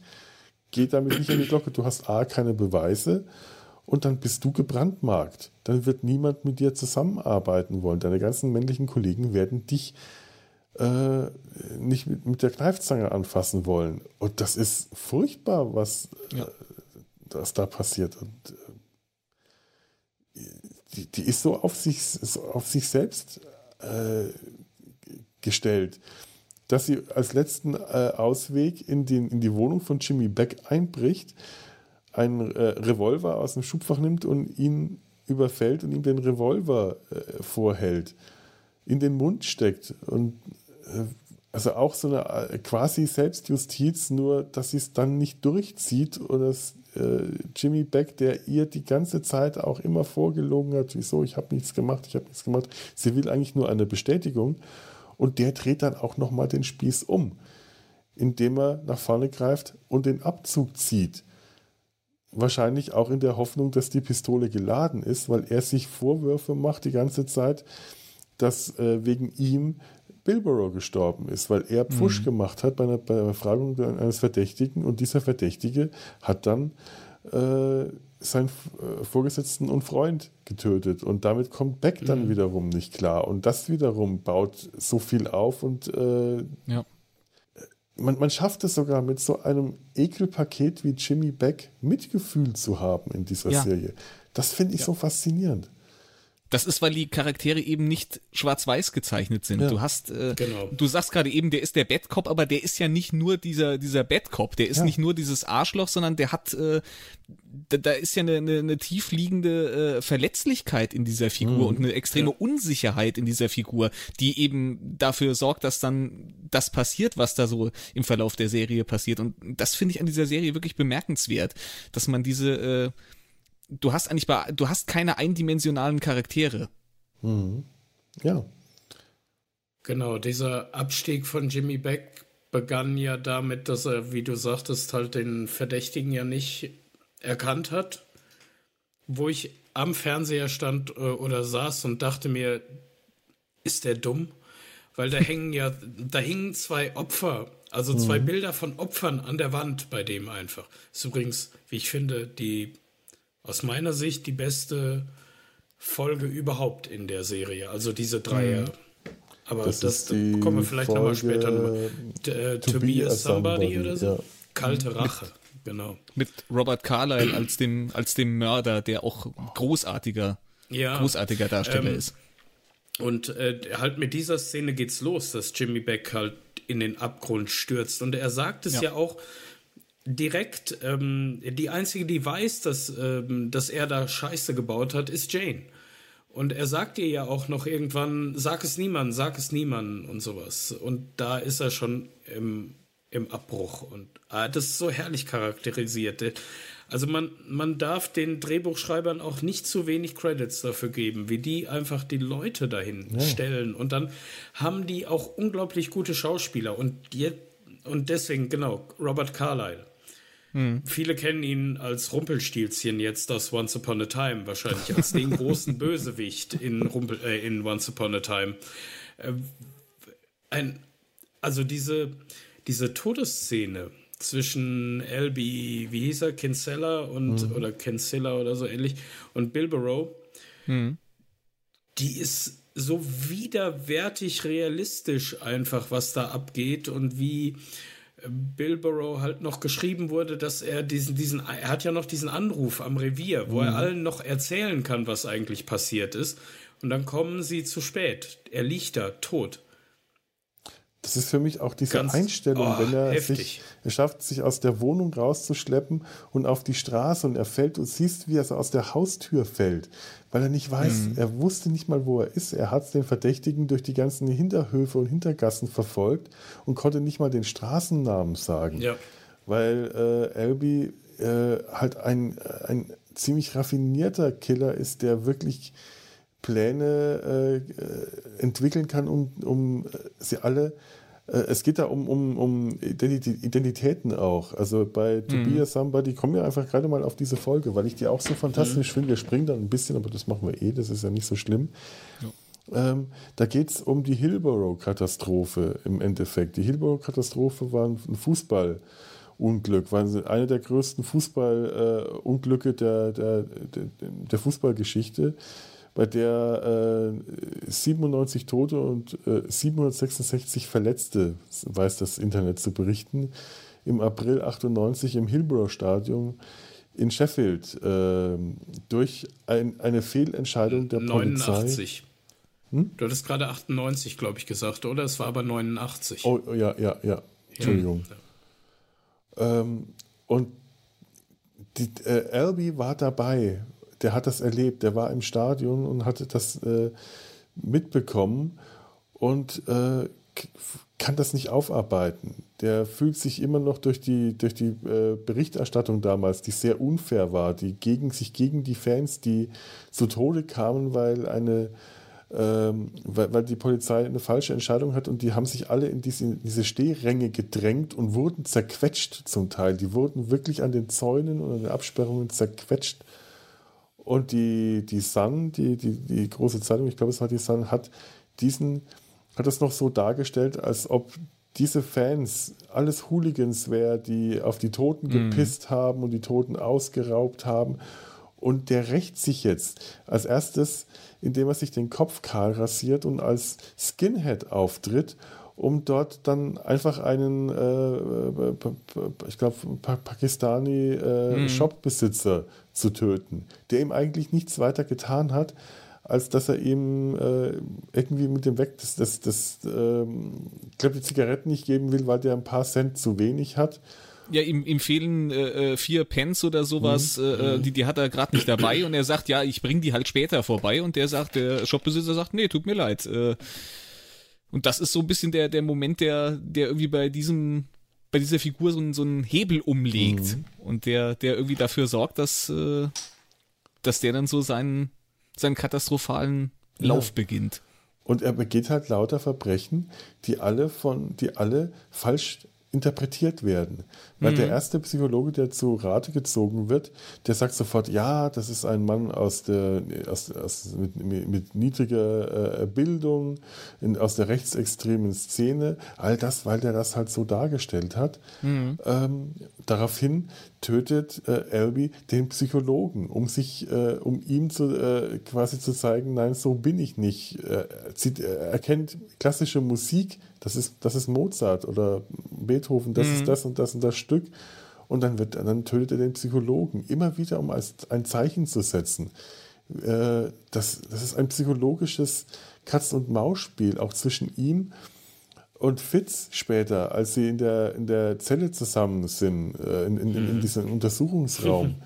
es ist ja ohnehin so, ich glaube, bis auf die erste Folge, ich bin mir jetzt bei der letzten nicht ganz sicher, also auf diesem Neuner-Block zumindest, ähm, ist es kein Whodunit. Es ist nicht so, nee. dass man äh, mhm. raten muss, wer der Täter ist. Es ist so ein bisschen eher die Columbo-Masche, nur nicht so lustig. Man weiß von vornherein, wer der Täter ist. Und das Spannende ist eigentlich, äh, wenn sie den Täter in Gewahrsam haben und Fitz dann zu ihm in, die, äh, in den Verhörraum stecken. Das ist immer so der Höhepunkt. Dieser komische, gekachelte Verhörraum, in dem die dann sitzen und den, den, den Schlagabtausch dann äh, durch, äh, vollführen. Ja. Das ist für mich immer in jeder Folge so der Moment, ah, jetzt wird's gut, jetzt, ja. jetzt, jetzt wird's gut. Und da ist ja auch Fitz so ähm, gut drauf, dass er sofort erkennt, wo die Schwachstellen auch mhm. beim Gegner, da haben wir ja schon drüber gesprochen, aber gerade bei der Szene muss ich dran denken, wie ähm, Albi ja einfach nur diesen Liverpool-Schlachtruf ruft mhm. ähm, und sich da auch nicht von weglassen können. Und Fitz antwortet mit Celtic, Celtic, Celtic, ja. bis Albi irgendwann aufhört einfach. Ja, mhm. ja das ist toll. Das ist, ja. das ist toll, das, das wirkt so simpel, aber es ist so stark. Das kommt so stark, wenn man es wenn liest oder erzählt, denkt man sich, das, kann man sich nicht vorstellen, dass das eine große Wirkung hat, aber das wirkt unglaublich stark in dem Moment. Ja. Ich meine, und Robert Carlyle, ähm, ich, ich, ich äh, ähm, kannte den schon vorher, aber als ich Robert Carlyle in James Bond gesehen habe in ähm, The World, nee, nein, doch, The World is Not Enough, in der auch äh, Robbie Coltrane meines Wissens nach äh, vorkommt. Okay. Ja, Robbie Coltrane hat zweimal, glaube ich, einen russischen Spion, einen Agenten, russischen Ex-KGB-Spion äh, äh, ja, genau. gespielt, ja. Auch schön. Und ich habe mich aber auch damals, als ich äh, Robert Carlyle gesehen habe in Bonn, dachte ich, ach toll, der ist gut, der ist gut, weil ich ihn mhm. aus der Folge für alle Fälle Fitz hier kannte. Weil mhm. mich das damals schon so beeindruckt hat und so gefesselt hat. Also das ist auch die Folge, an die ich mich am besten erinnern kann die bei mir ja. am tiefsten äh, äh, Spuren hinterlassen hat. Also ich finde auch Robert Carlyle jetzt ganz oberflächlich, der ist auch einfach, der, der hat einen Blick drauf, wenn der, ja. wenn der in einer gewissen Weise guckt, der hat ein, ein Minenspiel, das, das, äh, das geht durch Mark und Bein bei mir. Mhm. Absolut, ja. Ja, das stimmt. Das, ähm, die Folge ist für mich ja auch einer dieser What the fuck-Momente der 90er gewesen, nach dem Motto, die haben da gerade den Hauptdarsteller getötet. Ich mhm. wusste nicht, dass ja. äh, Eccleston aussteigen wollte oder sonst irgendwas. Also das steht so in einer Reihe mit, weiß ich nicht, Gul Dukats Verrat zum Beispiel. Mhm. ja. wie er sich dem Dominion anschließt oder der roten Hochzeit bei Game of Thrones oder so. Das sind so Fernsehmomente, die ich so nicht erwartet hatte und mir immer in Erinnerung bleiben. Ja. Weil es ja auch eine Szene ist, die wird ja, die wird ja so ausgewalzt, dass man immer denkt, ja. so, ja, okay, aber der, der schleppt sich da jetzt noch raus und dann finden die den, dann bringen die den ins Krankenhaus, dann wird alles gut. Das ist ja sowas, damit wird an dieser Stelle finde ich auch noch so ein bisschen gespielt, dass der, dass der mhm. Zuschauer doch noch in dem Glauben gelassen wird, okay, gut, der ist jetzt schlimm verletzt, aber die finden den ja jetzt gleich. Die kommen ja, die sind ja, schon unterwegs und gleich haben mhm. sie den und dann bringen die den ins Krankenhaus und dann wird das schon alles wieder. Das kann ja gar nicht anders sein, ist ja eine Fernsehsendung. Ja. ja. Und, und der eigentliche Mord an ihm ist so schnell und von so ohne ja. von einem ja. Moment auf den anderen diese Verfolgungsjagd durch die Gärten, durch diese, durch diese Hinterhöfe und alles, diese hinteren Gassen, die zieht sich hin, die ist lang und die ist spannend ja. und äh, äh, auch äh, das, das, Tragische ist, dass Bilborough vorher mit seiner Frau und dem Baby im mhm. Supermarkt war und Albie äh, die Frau betatscht. Und er dann mhm. auch sagt, das wollte ich, das äh, habe ich nicht gemacht, äh, weil mich das aufgeheilt. Es tut mir leid, ich mach, muss das aber machen. Und das hat er nur gemacht, weil er wusste, damit kann er Bilborough triggern. Und damit mhm. kann er Bilborough so weit triggern, ihn zu verfolgen und die Vorsicht äh, äh, schießen zu lassen. Und dann sind, sind, kommen die an in dem Haus, in der Wohnung und von einem Moment zum nächsten zückt er das Bajonett seines Vaters aus dem Krieg und sticht ihn einfach ab. Ja. Das ist, äh, da, da war ich geschockt, als ich das gesehen habe. Damit rechnet ja. man in, diese, in diesem Moment einfach überhaupt nicht. Das, das, auch so mit, mit, mit gefühlt keiner Gegenwehr. Der, ja. der geht ja. auf ihn zu, sticht ihm das Ding rein und dann ist es auch schon vorbei. Ja. Das ist hart. Das ist einfach hart. Wahnsinn, ja. Also, Puh, ich, äh, wenn, wenn, ich daran ja. denke, mhm. ich, ich weiß genau, mhm. wie ich mich damals gefühlt habe. Ich war total geschockt vom Fernseher gesessen, als ich das hier vor ein paar Tagen wieder gesehen habe, war, war das wieder genau dieses Gefühl. Wie, wie, wie, konnten die das einfach so kaltblütig durchziehen, so mhm. eine, eine Hauptfigur so zu töten, es ist, äh, das ist auch damals einfach ähm, unvorstellbar gewesen. Hauptfiguren mhm. haben nicht zu sterben. Und äh, der, der stirbt. Ja. Einfach so. Sie hatten ja, also absolute Cook-Empfehlung, Kalte mhm. Rache oder To Be a Somebody wirklich. Mhm, ja. Sie hatten aber, äh, sie hatten gleichzeitig auch in der, glaube ich, zweiten äh, oder im zweiten Block in der ersten Staffel auch schon einen Polizisten sterben lassen, mhm, meine ich. Mhm. Und darauf ging es ja auch irgendwie ab, weil der wollte ja, war, war, das war, war das das Bonnie und Clyde Pärchen, ja. die die mhm. umgebracht haben? Ja. Genau. Ähm, und die wollten ja unbedingt Polizisten sterben lassen auch oder irgendwas war da genau. Und mhm. das das war aber ein Charakter, der, glaube ich, auch nur für die, äh, in der Folge eingeführt wurde. Den gab es nicht vorher. Halt, Doch, ja. den gab es in der Folge vorher, hatte aber keine große Rolle. Der wurde nicht ja. als Hauptrolle aufgebaut, sondern das war halt ein Kollege. Man kannte mhm. den schon, äh, Bixie, glaube ich.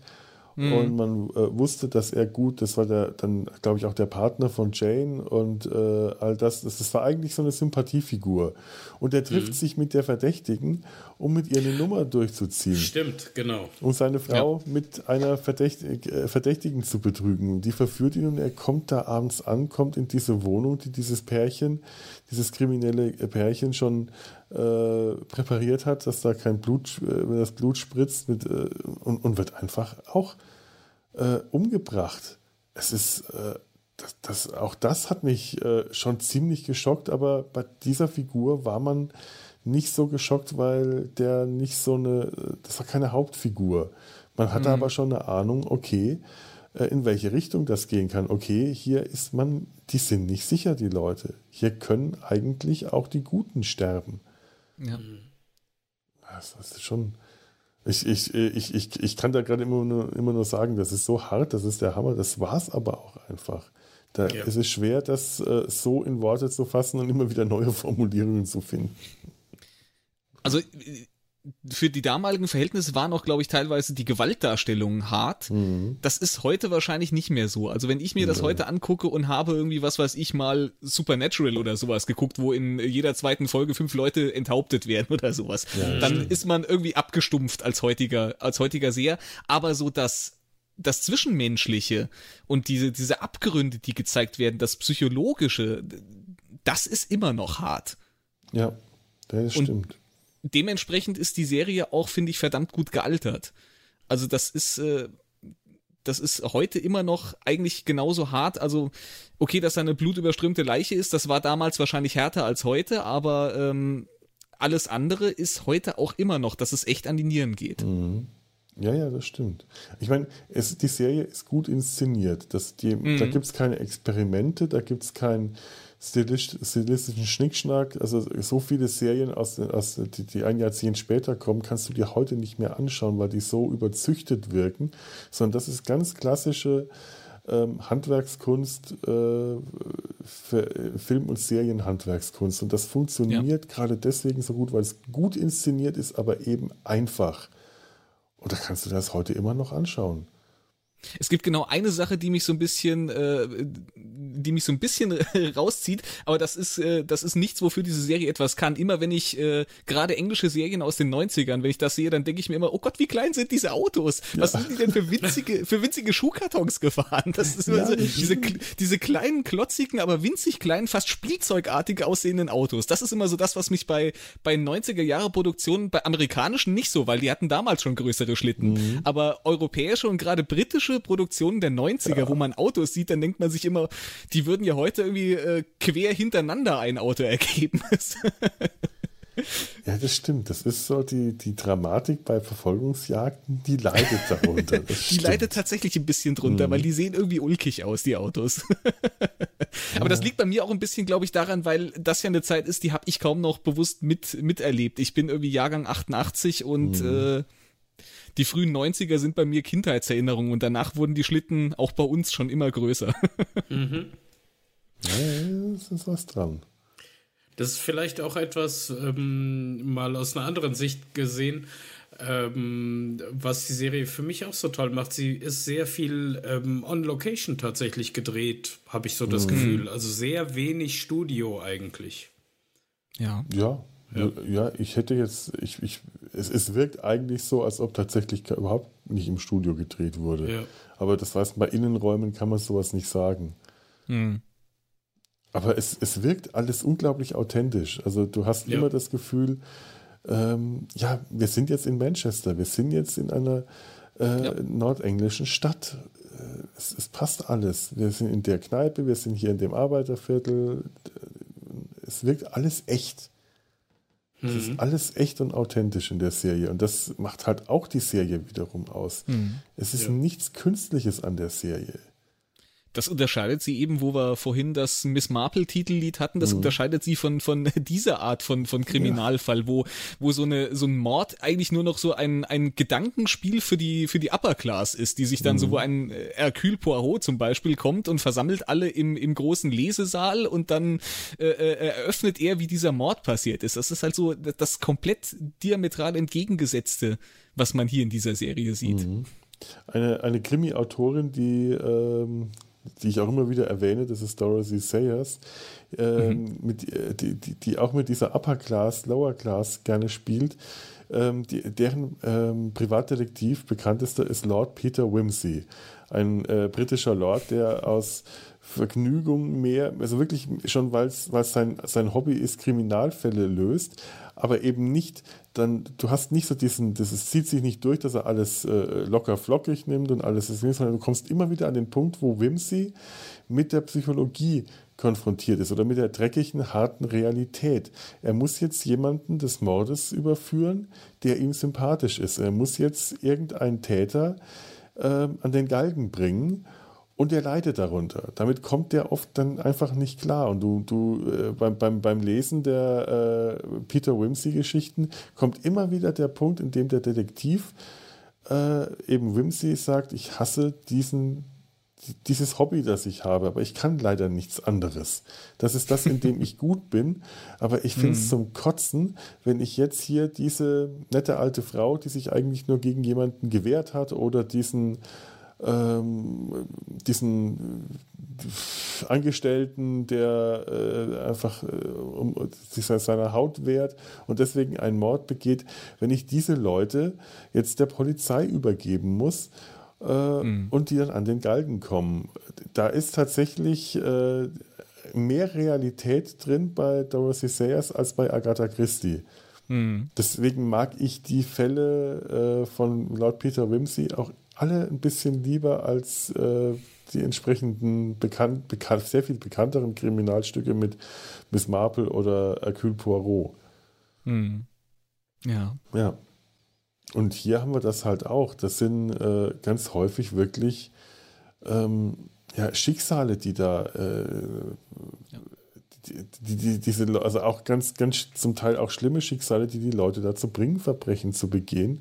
Mhm. Du möchtest die, äh, manchmal sind sie, sind diese, sind, sind die Täter einem sofort unsympathisch, sie wirken abstoßend, sie wirken auf irgendeine Weise schlimm und schrecklich. Manchmal denkst du dir aber auch, äh, du, du hast es ist wie überall, du kannst mit allen mitfühlen. Du, kannst, du hast für ja. jeden Mitgefühl entwickeln oder zumindest nachvollziehen, was der da macht. Du möchtest sie zwar irgendwie alle am Schluss für ihre Verbrechen zur Rechenschaft ziehen. Du mhm. willst auch, dass das passiert, aber du bist nie an dem Punkt und sagen, oh, der ist ja einfach nur fies, der soll der ja. Täter sein. Ähm, selbst wenn es Leute gibt, die einfach nur fies rüberkommen, wirken die nie eindimensional dabei. Ja. Du hast selbst mit, ja den, mit den. Hm? Ja. Mach du. Alex. Äh, du hast selbst mit den, du hast selbst mit den, mit den schlimmsten Typen, die, die, die furchtbarsten Sachen machen, ich erwische mich dabei, dass ich irgendwie ein, ein, so ein Funken Verständnis und fast schon Mitleid mit all denen habe. Ja. Oder zumindest äh, wie du schon sagst, ich verstehe, ich verstehe, was die dazu bewogen hat in ihrer Welt, in ihrem Weltbild, in ihrem, in ja. ihrem Mindset, was, was dafür gesorgt hat, dass die das machen, was die da machen. Mhm. Die machen das nicht grundlos, weil die böse sind. Ja. Und deswegen ist es so wichtig, wie ich finde, auch in der Serie, dass sie sich unglaublich viel Zeit nehmen, um erstmal die in Anführungsstrichen Bösen zu beleuchten bis mhm. äh, die Bonnie und Clyde-Geschichte richtig losgeht, ist, glaube ich, eine ganze Folge vergangen. Ja. Weil die betrachten ja erstmal das Zusammenspiel von dem nicht anerkannten Freund, äh, arbeitslos oder auch nicht, je nachdem, und der eigentlich Upper-Class äh, Tochter aus gutem Hause halt und sowas. Und das wird ja wirklich entwickelt, erstmal über in der heutigen Sehgewohnheit vielleicht schon über sehr viel zu lange Zeit. Man weiß es nicht. Müsste man mal mhm. Tatsächlich mal jemanden zeigen. Ja. Das ist auch tatsächlich eine Folge, bei der ich äh, ein bisschen Schwierigkeiten habe, weil die Zeitabläufe so undurchsichtig sind. Da ist dieses Pärchen, das sich in, am Anfang der Geschichte scheinbar kennenlernt. Äh, ja. kennenlernt und dann zusammenzieht und dann wirkt es aber so, als ob sie schon die ganze Zeit zusammen wohnen und äh, es ist schwer zu sagen, ähm, wie lange die sich schon kennen. Und diese, diese, diese Entwicklung, die da gezeigt wird, ich glaube, die wäre wahrscheinlich wirklich vielen Leuten heute zu langatmig. Aber ja. Alex, das, was du gerade gesagt hast, dass man es immer noch nachvollziehen kann, das ging mir bei The Big Grunge. Das ist die, die Folge, mhm.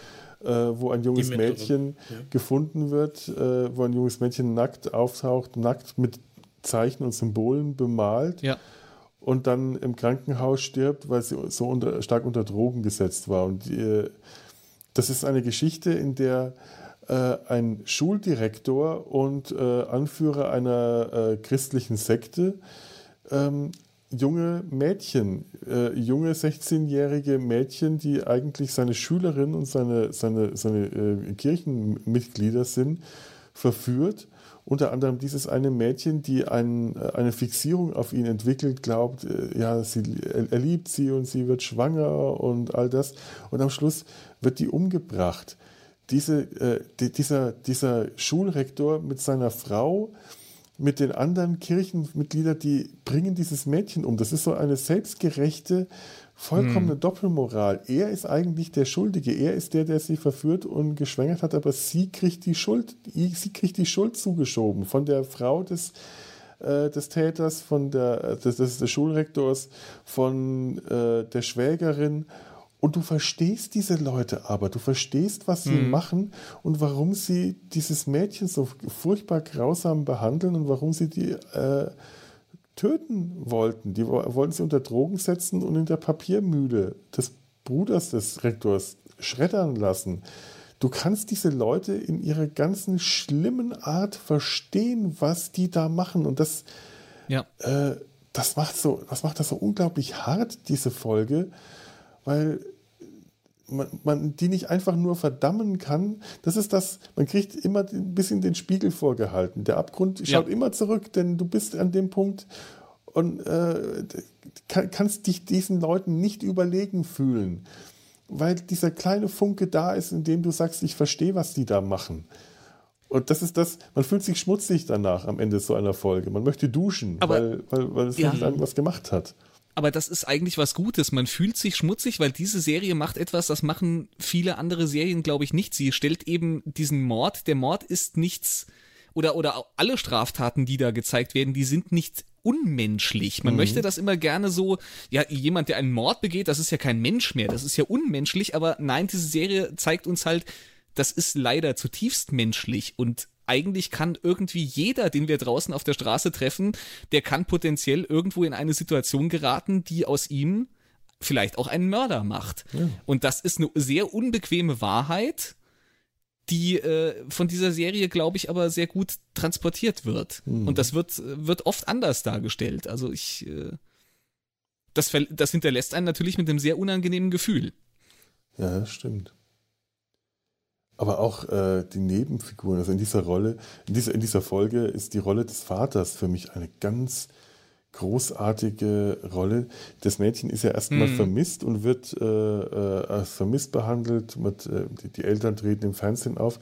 Und der Vater ist vom, von dem Moment an, als die Tochter vermisst wird, komplett distanziert. Der wirkt emotionslos, der schaut Fußball, der will sich nicht beteiligen, ja. der will nicht darüber reden, der will im Fernsehen nicht äh, aussagen, der wirkt komplett emotional abgeschottet. Und als sie dann am Totenbett der, der, der Tochter stehen, als die Tochter im Krankenhaus stirbt, dann bricht, bricht er zusammen, zusammen ja. weint, aber komplett ja. lautlos. Es kommt kein Ton aus ihm.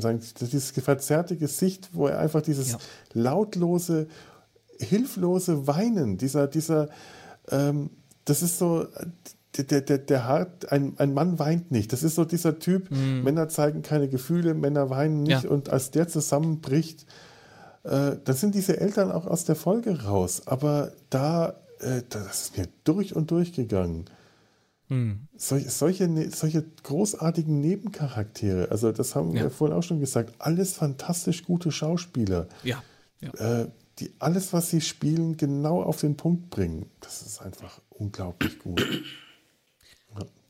Und auch einfach, weil es wirklich verdammt gut geschrieben ist. Also man mhm. merkt dann auch an vielen Stellen, ähm, dass auch der, der Serienschöpfer hat zum Beispiel auch gesagt, dass er zum Beispiel dieser, dieses Bonnie und Clyde Pärchen mit dem Stotterer, mhm. ähm, das hat er sehr viel aus persönlichen Erfahrungen, weil er selber früher Stotterer war und äh, mhm. diese mhm. Erfahrung gemacht hat mit Sprachtraining. Und da gibt's diese eine Szene, wo der eben sagt, so ja, wenn er sich sehr darauf konzentriert und eine gewisse Sprachmelodie reinlegt, dann kann er dieses Stottern irgendwie überwinden und Sätze rauskriegen.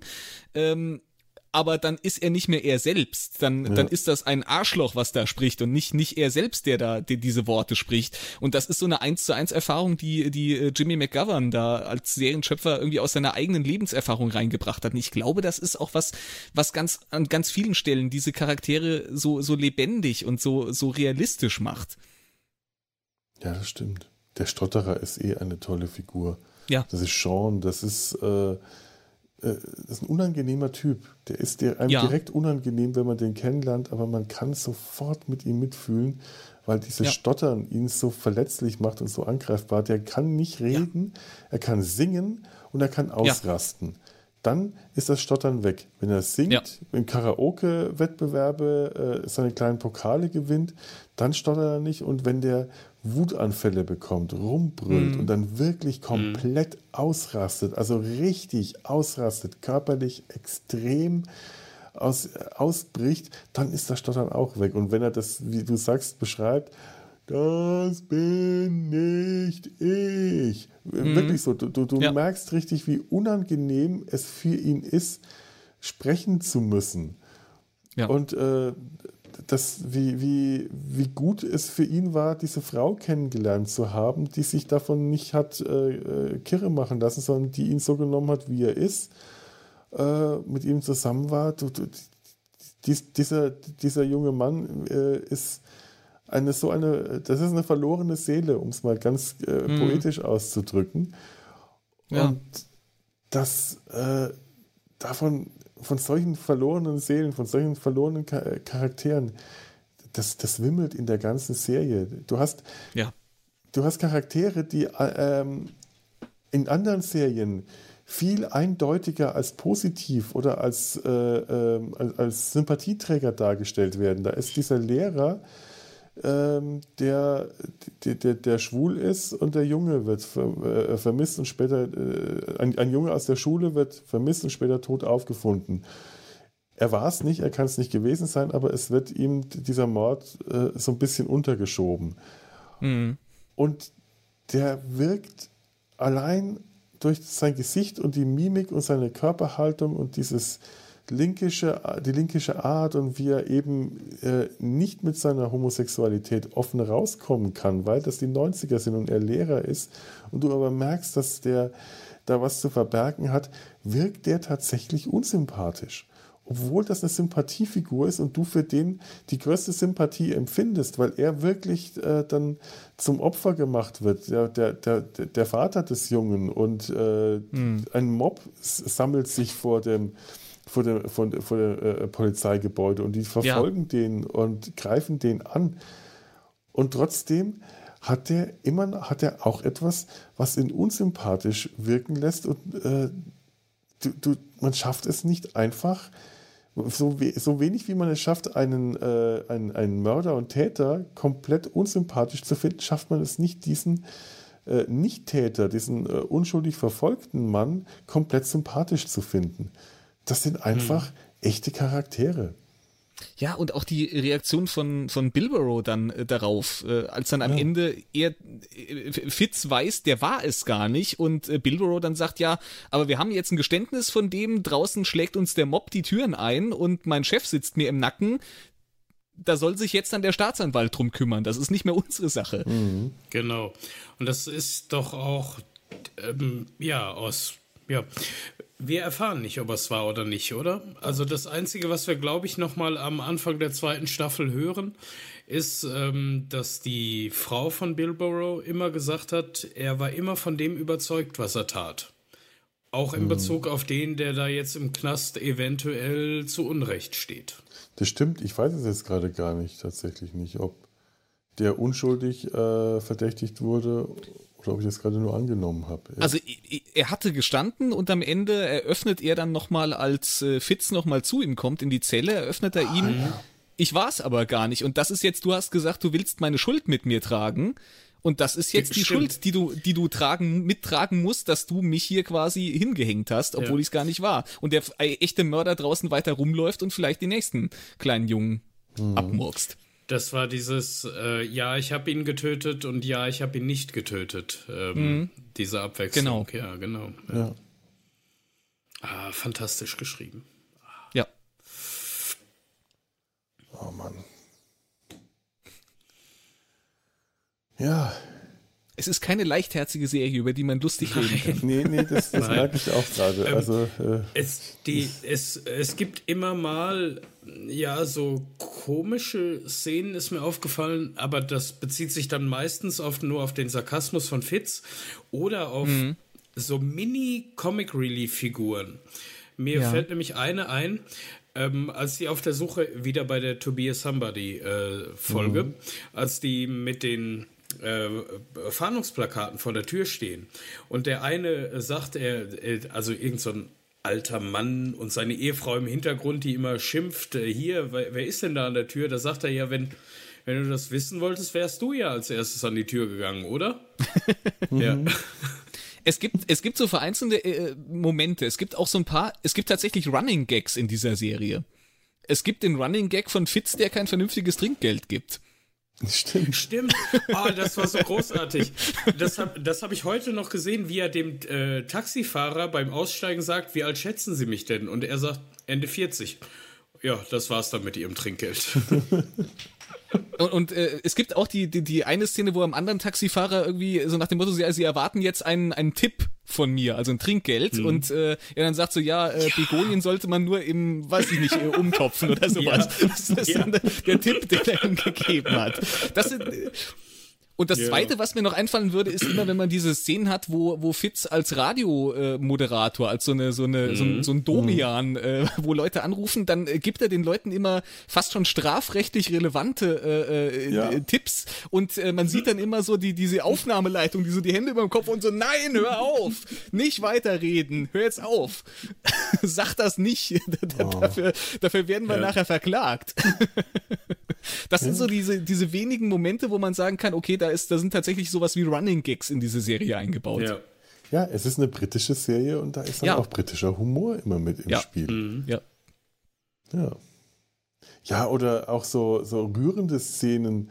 Ähm, bei der Beerdigung der Mutter wird Bingo gespielt, weil die Mutter sich das gewünscht hat, wird bei der Beerdigung Bingo gespielt.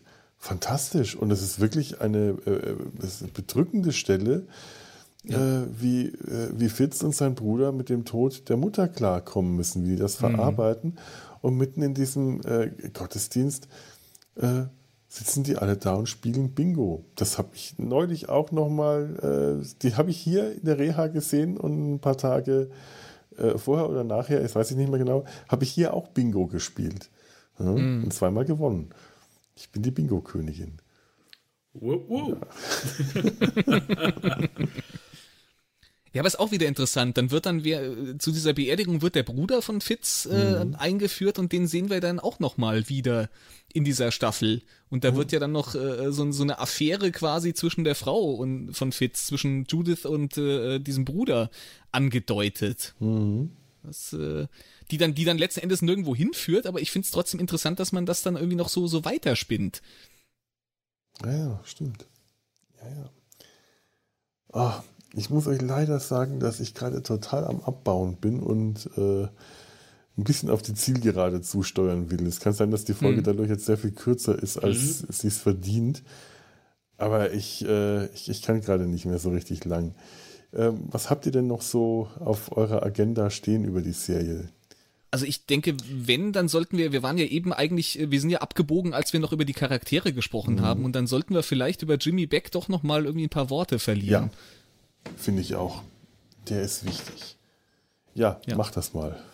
Oh Gott, jetzt muss ich es auch noch machen. ja, bitte. Das eine, eine Idee. Hätte ich es hätte nicht gesagt, ja, äh, äh wir, wir hatten das eben schon mal so ein bisschen angesprochen. Also ich finde es sehr interessant, wie dieser Charakter sich entwickelt. Der wird erstmal eingeführt als so ein, ja, das ist so, so dieser, dieser, dieser stumpfe Bad Cop mit irgendwie sehr mhm. konservativen, frauenfeindlichen, chauvinistischen Ansichten, der äh, seine Arbeit auch irgendwie nicht gewissenhaft macht, der irgendwie äh, Leute, die er nicht leiden kann, dann auch einfach schnell hinhauen will. Das ist, äh, wir haben in der zweiten Folge mit diesem Stotterer, haben wir die Szene, wo, wo Fitz dann auch mhm. sagt, hier, der hat ein Problem und der ist eine tickende Zeitbombe, wir müssen den psychologisch betreuen und er sagt so, ist mir doch egal. Ja. Letzten Endes. Also der, der dann sagte, der will sich auch nicht drum kümmern, der hat auch kein Interesse daran, irgendwie, äh, der, der, der denkt auch nicht weitsichtig. Das ist, äh, der, der ist ein sehr begrenzter Mensch irgendwie in seinem ganzen Denken, muss man mhm. sagen. Und, äh, und ich finde ihn aber auch optisch interessant mit dem Schnauzbart, mhm. den er trägt, der ja auch, dieser Schnurrbart, der ja auch noch thematisiert ja. wird, warum ja, Fitz ja. ihn dann irgendwann analysiert, warum er diesen Schnurrbart trägt. Weil er damals aus, äh, äh, nach, nach Manchester kam, äh, Jimmy Beck ist eigentlich ihre und mhm. war der, äh, äh, der Neue in der Schule, der sich erstmal behaupten musste, äh, dann, äh, wie sich herausgestellt hat, erstmal mit den Mädchen rumgehangen hat, weil er der Neue war. Dann haben sich die Mädchen nicht mehr für ihn interessiert und dann musste er sich mit den Jungs abgeben und erstmal den harten Jungen ähm, mhm. raushängen lassen und Schläge einstecken. Und das hat ihn geprägt, hart zu sein und irgendwann äh, hat er sich eben diesen Schnurrbart stehen lassen, um härter zu wirken. Rein optisch ist das total interessant, weil der ein unglaublich weiches, schwaches Gesicht hat.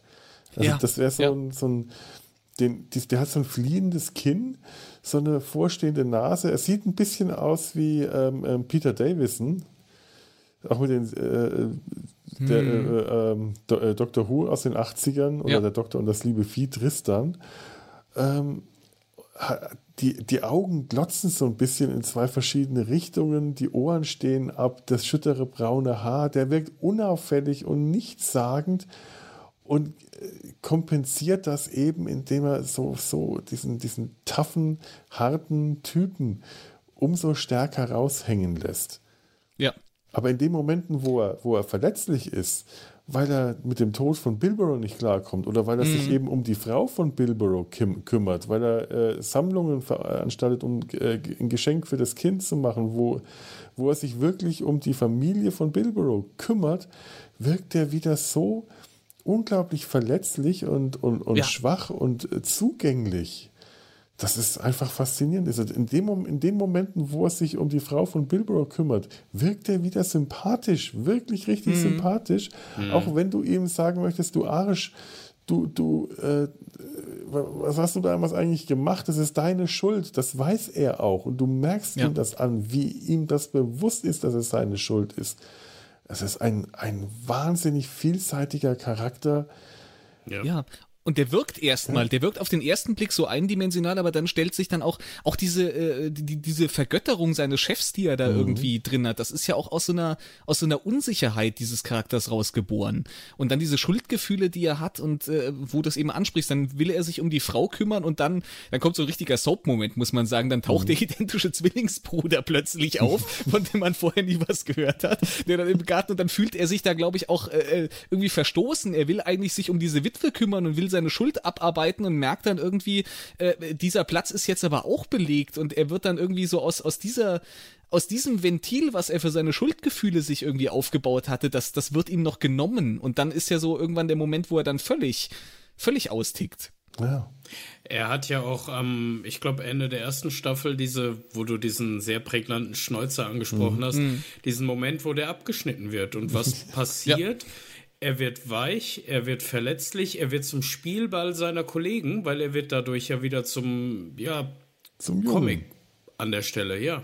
Ja, ja das stimmt. Ja, ohne, äh, ohne Schnurrbart wirkt er auch richtig weich.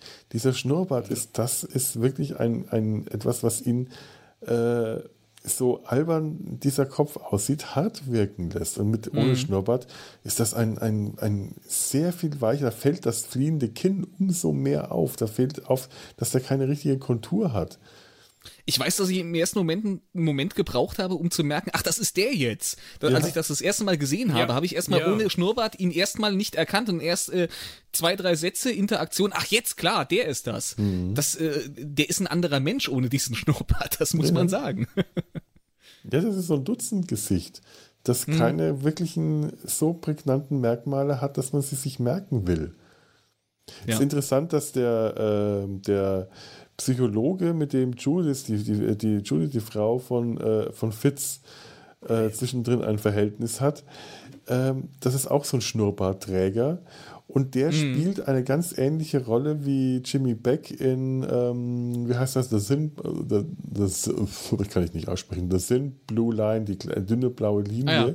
So eine ähm, Polizeirevierstation mit Rowan Atkinson in mhm. einer der Hauptrollen. Und da spielt äh, eben dieser Schauspieler, der den Psychologen spielt, so eine Jimmy Beck-Rolle, nur eben Ach, in ja. komisch. Okay. Und der hat auch so ein fliehendes Gesicht mit Schnauzbart und wird hier auch so als richtige Wurst dargestellt.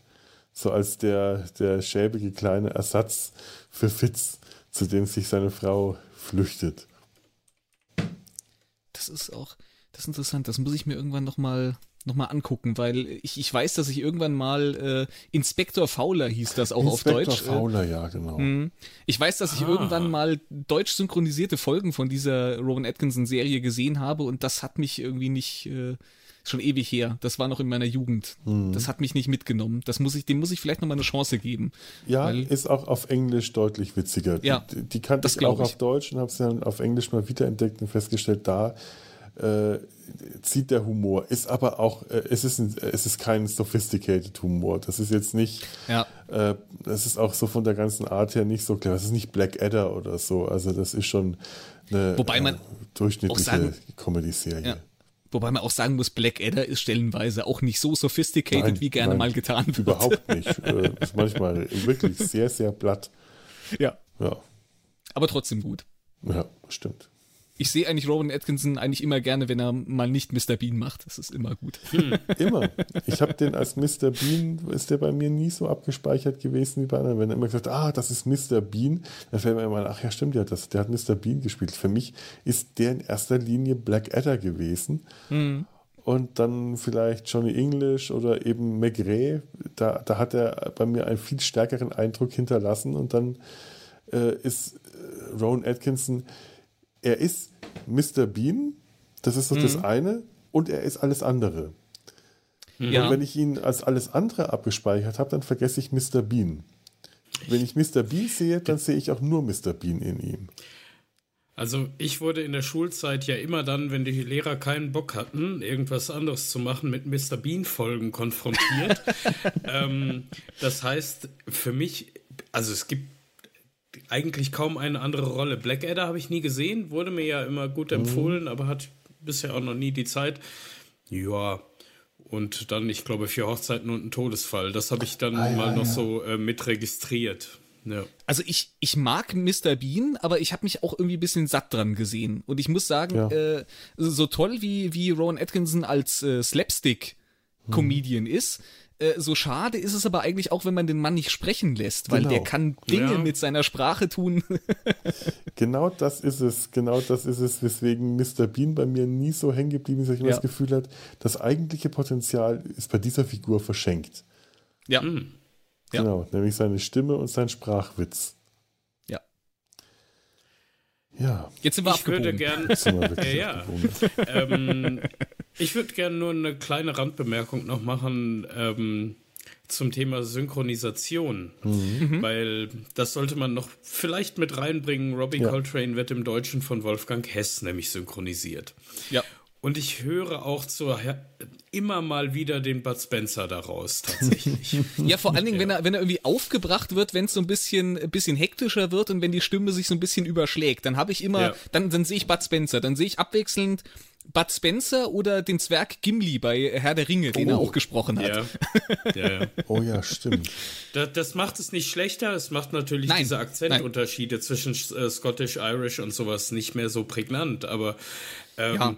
das ist ja auch, es ist ja eine tolle Charakterstimme auch einfach. Also, hm. ja. Ich finde, sie passt eigentlich auch. Sie passt wirklich gut auf diese Figur. Ja. Ja, ja da ist was dran. Und ich finde es auch schön, äh, Christopher Eccleston wird von äh, Frank Röth gesprochen, der ihn später auch in Doctor Who gesprochen mhm. hat, obwohl er nicht der Standardsprecher im Deutschen. Er ist ah. zwar auch häufig auf ihn besetzt, aber es ist nicht der, der äh, quasi die, die Wahl Nummer eins, aber es ist hier eine Kontinuität zu Dr. Who zu ziehen in der Synchronisation. Ich, ich meine, ich kannte äh, ihn in der Rolle vor Dr. Who und habe ihn aber äh, als Dr. Who erstmal überhaupt nicht erkannt. Das war, hm. äh, das war zu, zu verschieden. Ich habe das Gesicht so prägnant, dieses Gesicht ja. von Dr. Eckel, äh, äh Dr. Eccleston. Dr. Eccleston. von Christopher Eccleston habe ich tatsächlich erstmal als Doktor nicht wiedererkannt. Ja. Er ist ja. einfach viel jünger in, in, in Fitz. Er hat mehr Haare und wirkt einfach so komplett anders. Äh, es, es, es ist auch eine tolle Figur. Ich, äh, mhm. So sehr ich auch seinen Nachfolger, äh, Inspector Wise, mag, der so ein ganz anderer Typ ist, der so ein, ja. so ein etwas plumper Brocken ist, mit Bart und dicken Brillengläsern und so einer äh, knolligen Nase, dass du das Gefühl hast, der ja. hat eigentlich kein Gesicht. Das ist, dieses Gesicht ist äh, ganz schwer. Weißt, weißt, du, was mir in den Kopf kommt, wenn ich diese Figur sehe? Mhm. Der schnauft wenn ich den sehe, dann höre ich, dass der schnauft. Ja. Und dass der nach, nach Rasierwasser riecht. oh ja, ja, stimmt. Genau, genau so. Ja, genau so. Und, und der wirkt plump und derb und auch ein bisschen dümmlich. Ist es aber nicht. Ja. Und lässt das auch, äh, und Fitz lässt den auch, äh, lässt so ein paar Bemerkungen fallen. Und Weiss ist ein richtig, ist ein harter Hund der Fitz dann auch sagt, sagt, okay, noch einmal so einen dummen Spruch und äh, du kannst dich von deinen Zähnen verabschieden. Sind das noch ihre Zähne? ne? Passen Sie auf, wenn Sie mir nochmal so einen Spruch drücken. Äh, da sind wir wieder bei der Bud Spencer-Synchro. genau, so klingt es. Nein, aber der, der schafft es auf eine gewisse Weise manchmal plumper zu wirken als Fitz. Der, der wirkt auf jeden Fall plumper ja. als Fitz. Fitz wirkt ja eigentlich nicht plump. Der sieht nee, plump das, aus. Das stimmt. Ja.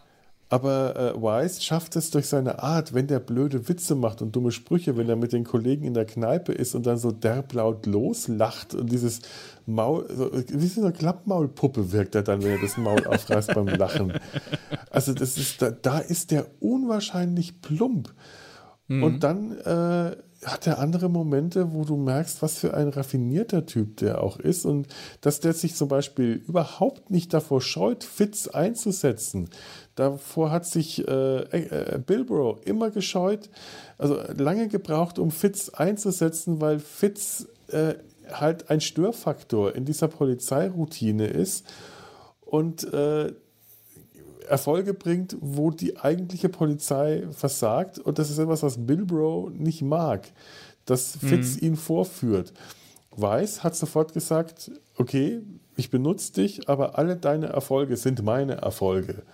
Du kriegst dein Geld, aber du stehst nicht im Rampenlicht. Ich, ich, ich, äh, äh, er sagt, ich, ich, I get the brownie points. Ich krieg die, die, die Fleißpunkte dafür, für das, mhm. was du machst. Aber du kriegst das Geld. Aber das ist, das ist vielleicht auch so ein bisschen der Unterschied zwischen diesen beiden Chefs. Also du mhm. hast, äh, du hast den Bilborough, der ist ein junger Mann, der irgendwie noch, äh, der muss sich noch beweisen in dieser Position des Chefs, die mhm. er da hat. Und du hast dann äh, Weiss, der, äh, der ist, der ist da drüber hinweg. Der ist mhm. schon, der, der macht den Job schon seit Jahrzehnten wahrscheinlich und äh, der, der, der lässt sich auch nicht mehr so von einem Vorgesetzten auf die Füße treten, wie das, äh, wie das ein Bilborough noch tut. Mhm. Ja, das stimmt. Insofern ist das eine ja. interessante Verschiebung, dass man diese, diese Charaktere, dass man da wirklich auch so einen komplett anderen Charakter als Nachfolger in der Serie eingeführt hat. Ja, dadurch entsteht auch in diesem Polizeirevier eine komplett andere Dynamik. Ja. ja. Weil, weil die, die alten Kombinationen und die Seilschaften plötzlich nicht mehr äh, bestehen. Ja. Auch wenn sie vielleicht gar nicht so da waren. Also so wie Jimmy Beck sich ja äh, der, der, der hat ja, ein, der, der, wie, wie es vorhin gesagt wurde, der vergöttert Bill Rowe regelrecht und sieht ihn als seinen Kumpel und als seinen Freund und hat immer das Gefühl, die zwei halten zusammen, was ganz häufig nicht der Fall war. Was sich Bill ja. Rowe auch ganz häufig dagegen gegen äh, Jimmy gestellt hat und gegen die Methoden, die Jimmy Beck anwendet. Und genau das hat man ab Weiß nicht mehr. Das ist, äh, da, hm. da fehlt, da merkst du, da fehlt äh, Jimmy Beck plötzlich der, der, der, der Halt, den er vorher ja. noch hatte. Äh, das ist eine, da, da dieses ganze Polizeirevier ist auf einmal durch den ersten Mann im Laden ein anderes geworden. Also das mhm. war für mich tatsächlich auch damals so ein Bruch in der Serie. Also nicht ein Bruch, ja. sondern eine Zäsur. Weil sich dann eine ganz andere Stimmung. Das ist wie äh, ja, äh, der, der Schritt von äh, Henry Blake zu äh, Colonel Potter. Hm. Bei Mesh. Du hast auf einmal ein anderes, äh, ein anderes Mesh, ein anderes Lager, ein anderes Polizeirevier. Ja. Um mal eine Mesh-Parallele zu ziehen. Wenn auch. Äh, Ausgerechnet in diesem Podcast. Ausgerechnet in diesem Podcast. Ja. So, wie sieht's aus? Habt ihr noch Dinge, die ihr äh, anbringen wollt oder müsst? Ich glaube, jetzt haben wir sogar. Guckt die... euch diese Serie ja. an. Das auf jeden Fall. So. Ja. ja. Das, das auf jeden Fall. Die Serie ist auch im Internet zu finden. Die findet man, äh, ich glaube, sowohl Deutsch als auch Englisch auf den diversen äh, Video-Streaming-Kanälen. Also es ist keiner von den offiziellen Streaming, es ist nicht irgendwo bei Netflix oder Amazon Prime zu finden, aber ich glaube bei YouTube ja. findet man das und bei Daily Motion und so. Also die ist zu finden und die DVD-Boxen sind, glaube ich, auch erschwinglich oder kannst du sich ausleihen. Also das lohnt sich auf jeden ja. Fall, sich das Im, anzuschauen. Immer im Hintergrund halten, es ist keine Happy-Go-Lucky-Serie. Mhm. Das ist nee. es nicht. Aber wenn man wirklich gute Krimiserien mit hervorragenden Scha äh, Schauspielern, hervorragenden Charakterzeichnungen haben möchte und tollen Drehbüchern, dann ist man da richtig. Ja, ja. ganz genau. Eben was, was man nicht nur so wegkonsumiert, sondern was auch noch so ein bisschen hängen bleibt, habe ich bei mir mhm. festgestellt, ja. wo ich auch noch im Nachhinein drüber nachdenke. Und äh, wenn es nur ist, weil mir dieses äh, äh furchtbare äh, Shirley Temple-Lied aus der einen Folge, weil oh. ich das noch oh. als Ohrwurm noch irgendwie drei Tage später im Kopf hatte, was ich äh, äh nicht gut fand, aber es bleiben Dinge hängen. das uh, How much for the doggy? How much is that doggy in the window? Oh. The one with the irgendwas tail. Oh Gott, ja. ja. Das ist die Folge, in der äh, eine Prostituierte ja. von einem Freier umgebracht wird, weil äh, weil er sie nicht bezahlen konnte weil er sie nicht bezahlen Endes. konnte und irgendwann äh, sie so weit ist, dass äh, er, um sie sich selber zu schützen, sie umbringt, aber er ist der Freier, der bei den ganzen Nutten als, als äh, Shirley Temple bekannt ist, weil er dieses, weil, mhm. weil er sie äh, Mädchen, kleine Mädchenrollen spielen lässt und sie müssen dann dieses Lied singen. Das mhm. ist auch creepy ohne Ende. Ja, ja. Unglaublich. Boah. Ja, ja. Ja, schaut euch das an. Es ist aber auch so eine Serie, weil, äh, wenn wir sagen, es ist eine harte Serie, die einen zum Nachdenken bringt. Also ich habe schon diverse äh, Tatorte gesehen, die auch psychologisch hart waren, aber danach habe ich mich einfach nur scheiße gefühlt und hatte keinen Bock mehr. Hier fühlt man sich nicht wirklich scheiße, man hat aber dieses Gefühl, man, man grübelt noch ganz lange über das, was mm. man gesehen hat, nach. Aber ja. äh, wenn ich in der richtigen Stimmung bin, dann ist das auch äh, so eine Folge äh, für alle Fälle Fits. Für mich auch wirklich äh, etwas, was mich auch aufmöbelt. Also ich, mhm. das, das hat, kann auch tatsächlich die, die Folge haben, dass sich meine Stimmung durch so eine, äh, durch eine volle Folge von Cracker wirklich bessert. So wenig man das mhm. dieser Serie zutraut, auch, auch das ist möglich. Was bei den entsprechenden Tatort-Äquivalenten, die einen auf düster und psychisch äh, abgründig macht, eher nicht passieren kann. Zumindest nicht bei mir. Ja. Ich sehe, ich sehe so nickende Gesichter gerade. Ja. ich, ich, ähm, ich muss zugeben, ich bin in den Tatorten nicht so versiert. Das ist irgendwas, ja. ich, ich weiß, mit, mittlerweile ist das, äh, oder vor ein paar Jahren schon war der Tatort irgendwie so ein, so ein Jugendphänomen fast schon. Da haben sich Studenten hier in, in Marburg in den Studentenkneipen getroffen, um Tatort zu gucken und sowas. Äh, das hat mich nie abgeholt. Ich habe, ich hab, glaube ich, noch nie einen Tatort komplett geguckt. Ja, ich erlebe das auch immer nur mit äh, zwei ganz besonderen Jugendlichen, nämlich wenn ich meine Eltern besuche. ich habe ähm, nach langer Zeit irgendwann mal diesen tausendsten Tatort, der so angepriesen wurde, gesehen. Danach habe ich es auch wieder eingestellt. Oh also das war so absurd und äh, da, naja, da wurden so zwei Kommissare zusammengeworfen. Egal, aber das naja. Oh, eine Multi-Doktor-Episode beim Tatort. Das ja, genau, es war, es war wirklich so. Ja. ja, ei, ei, ei. Oh, grauslich. So, dann möchte ich jetzt an dieser Stelle tatsächlich die ganze Sache zu einem Ende bringen. Äh, liebe Zuhörer, es war schön, euch hier äh, dabei gehabt zu haben, euch zuhören zu lassen. Liebe Mitpodcaster, lieber Alex, lieber Jan, es war sehr schön, euch hier im Podcast zu haben. Hat mir auch mein letztes Reha-Wochenende nochmal etwas äh, ganz besonders oh. gestaltet. Ja, ja, ich meine, wenn ich hier in Bad Lipp springe, Bad Lippenbremse, ein Bad Lippenbekenntnis aufnehme, dann muss ich das auch, äh, das, das, das muss ich auch ein bisschen zelebrieren. Ist ja auch nicht ganz gewöhnlich.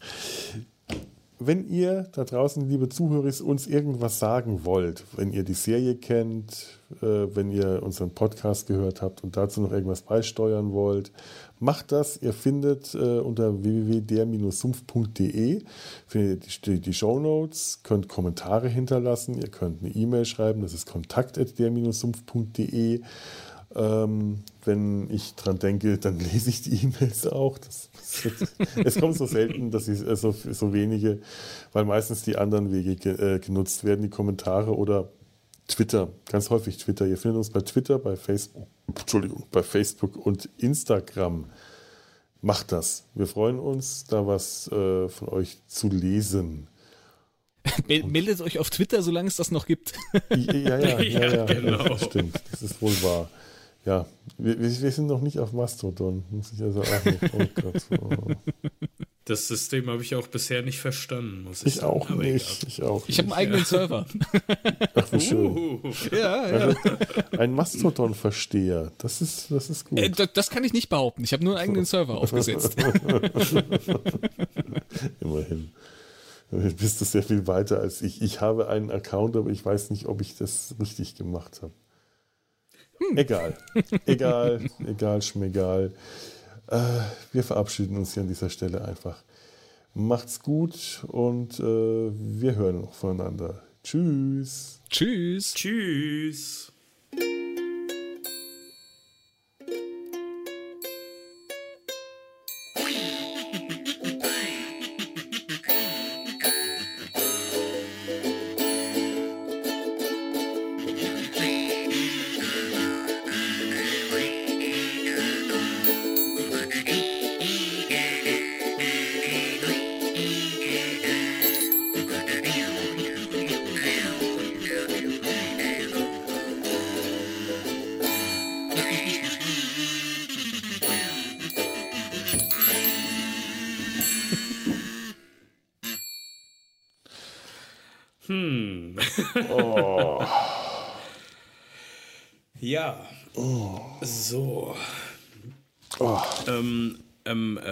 Habe ich einen Fakt gar nicht mehr erwähnt. In der deutschen Fassung äh, wird nämlich, äh, ist der, ist der Kosename von, äh, ist, ist der Kosename Penthesilea, nicht Penhandle. Ja, das stimmt. Ja. Was ich interessant finde, äh, weil aber ich nicht weiß, woher es kommt, aber.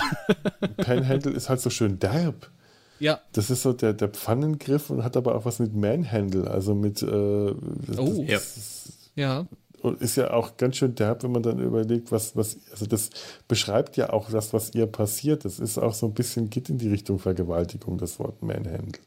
Stimmt, ja. Und äh, das macht diesen Spitznamen noch, noch gemeiner.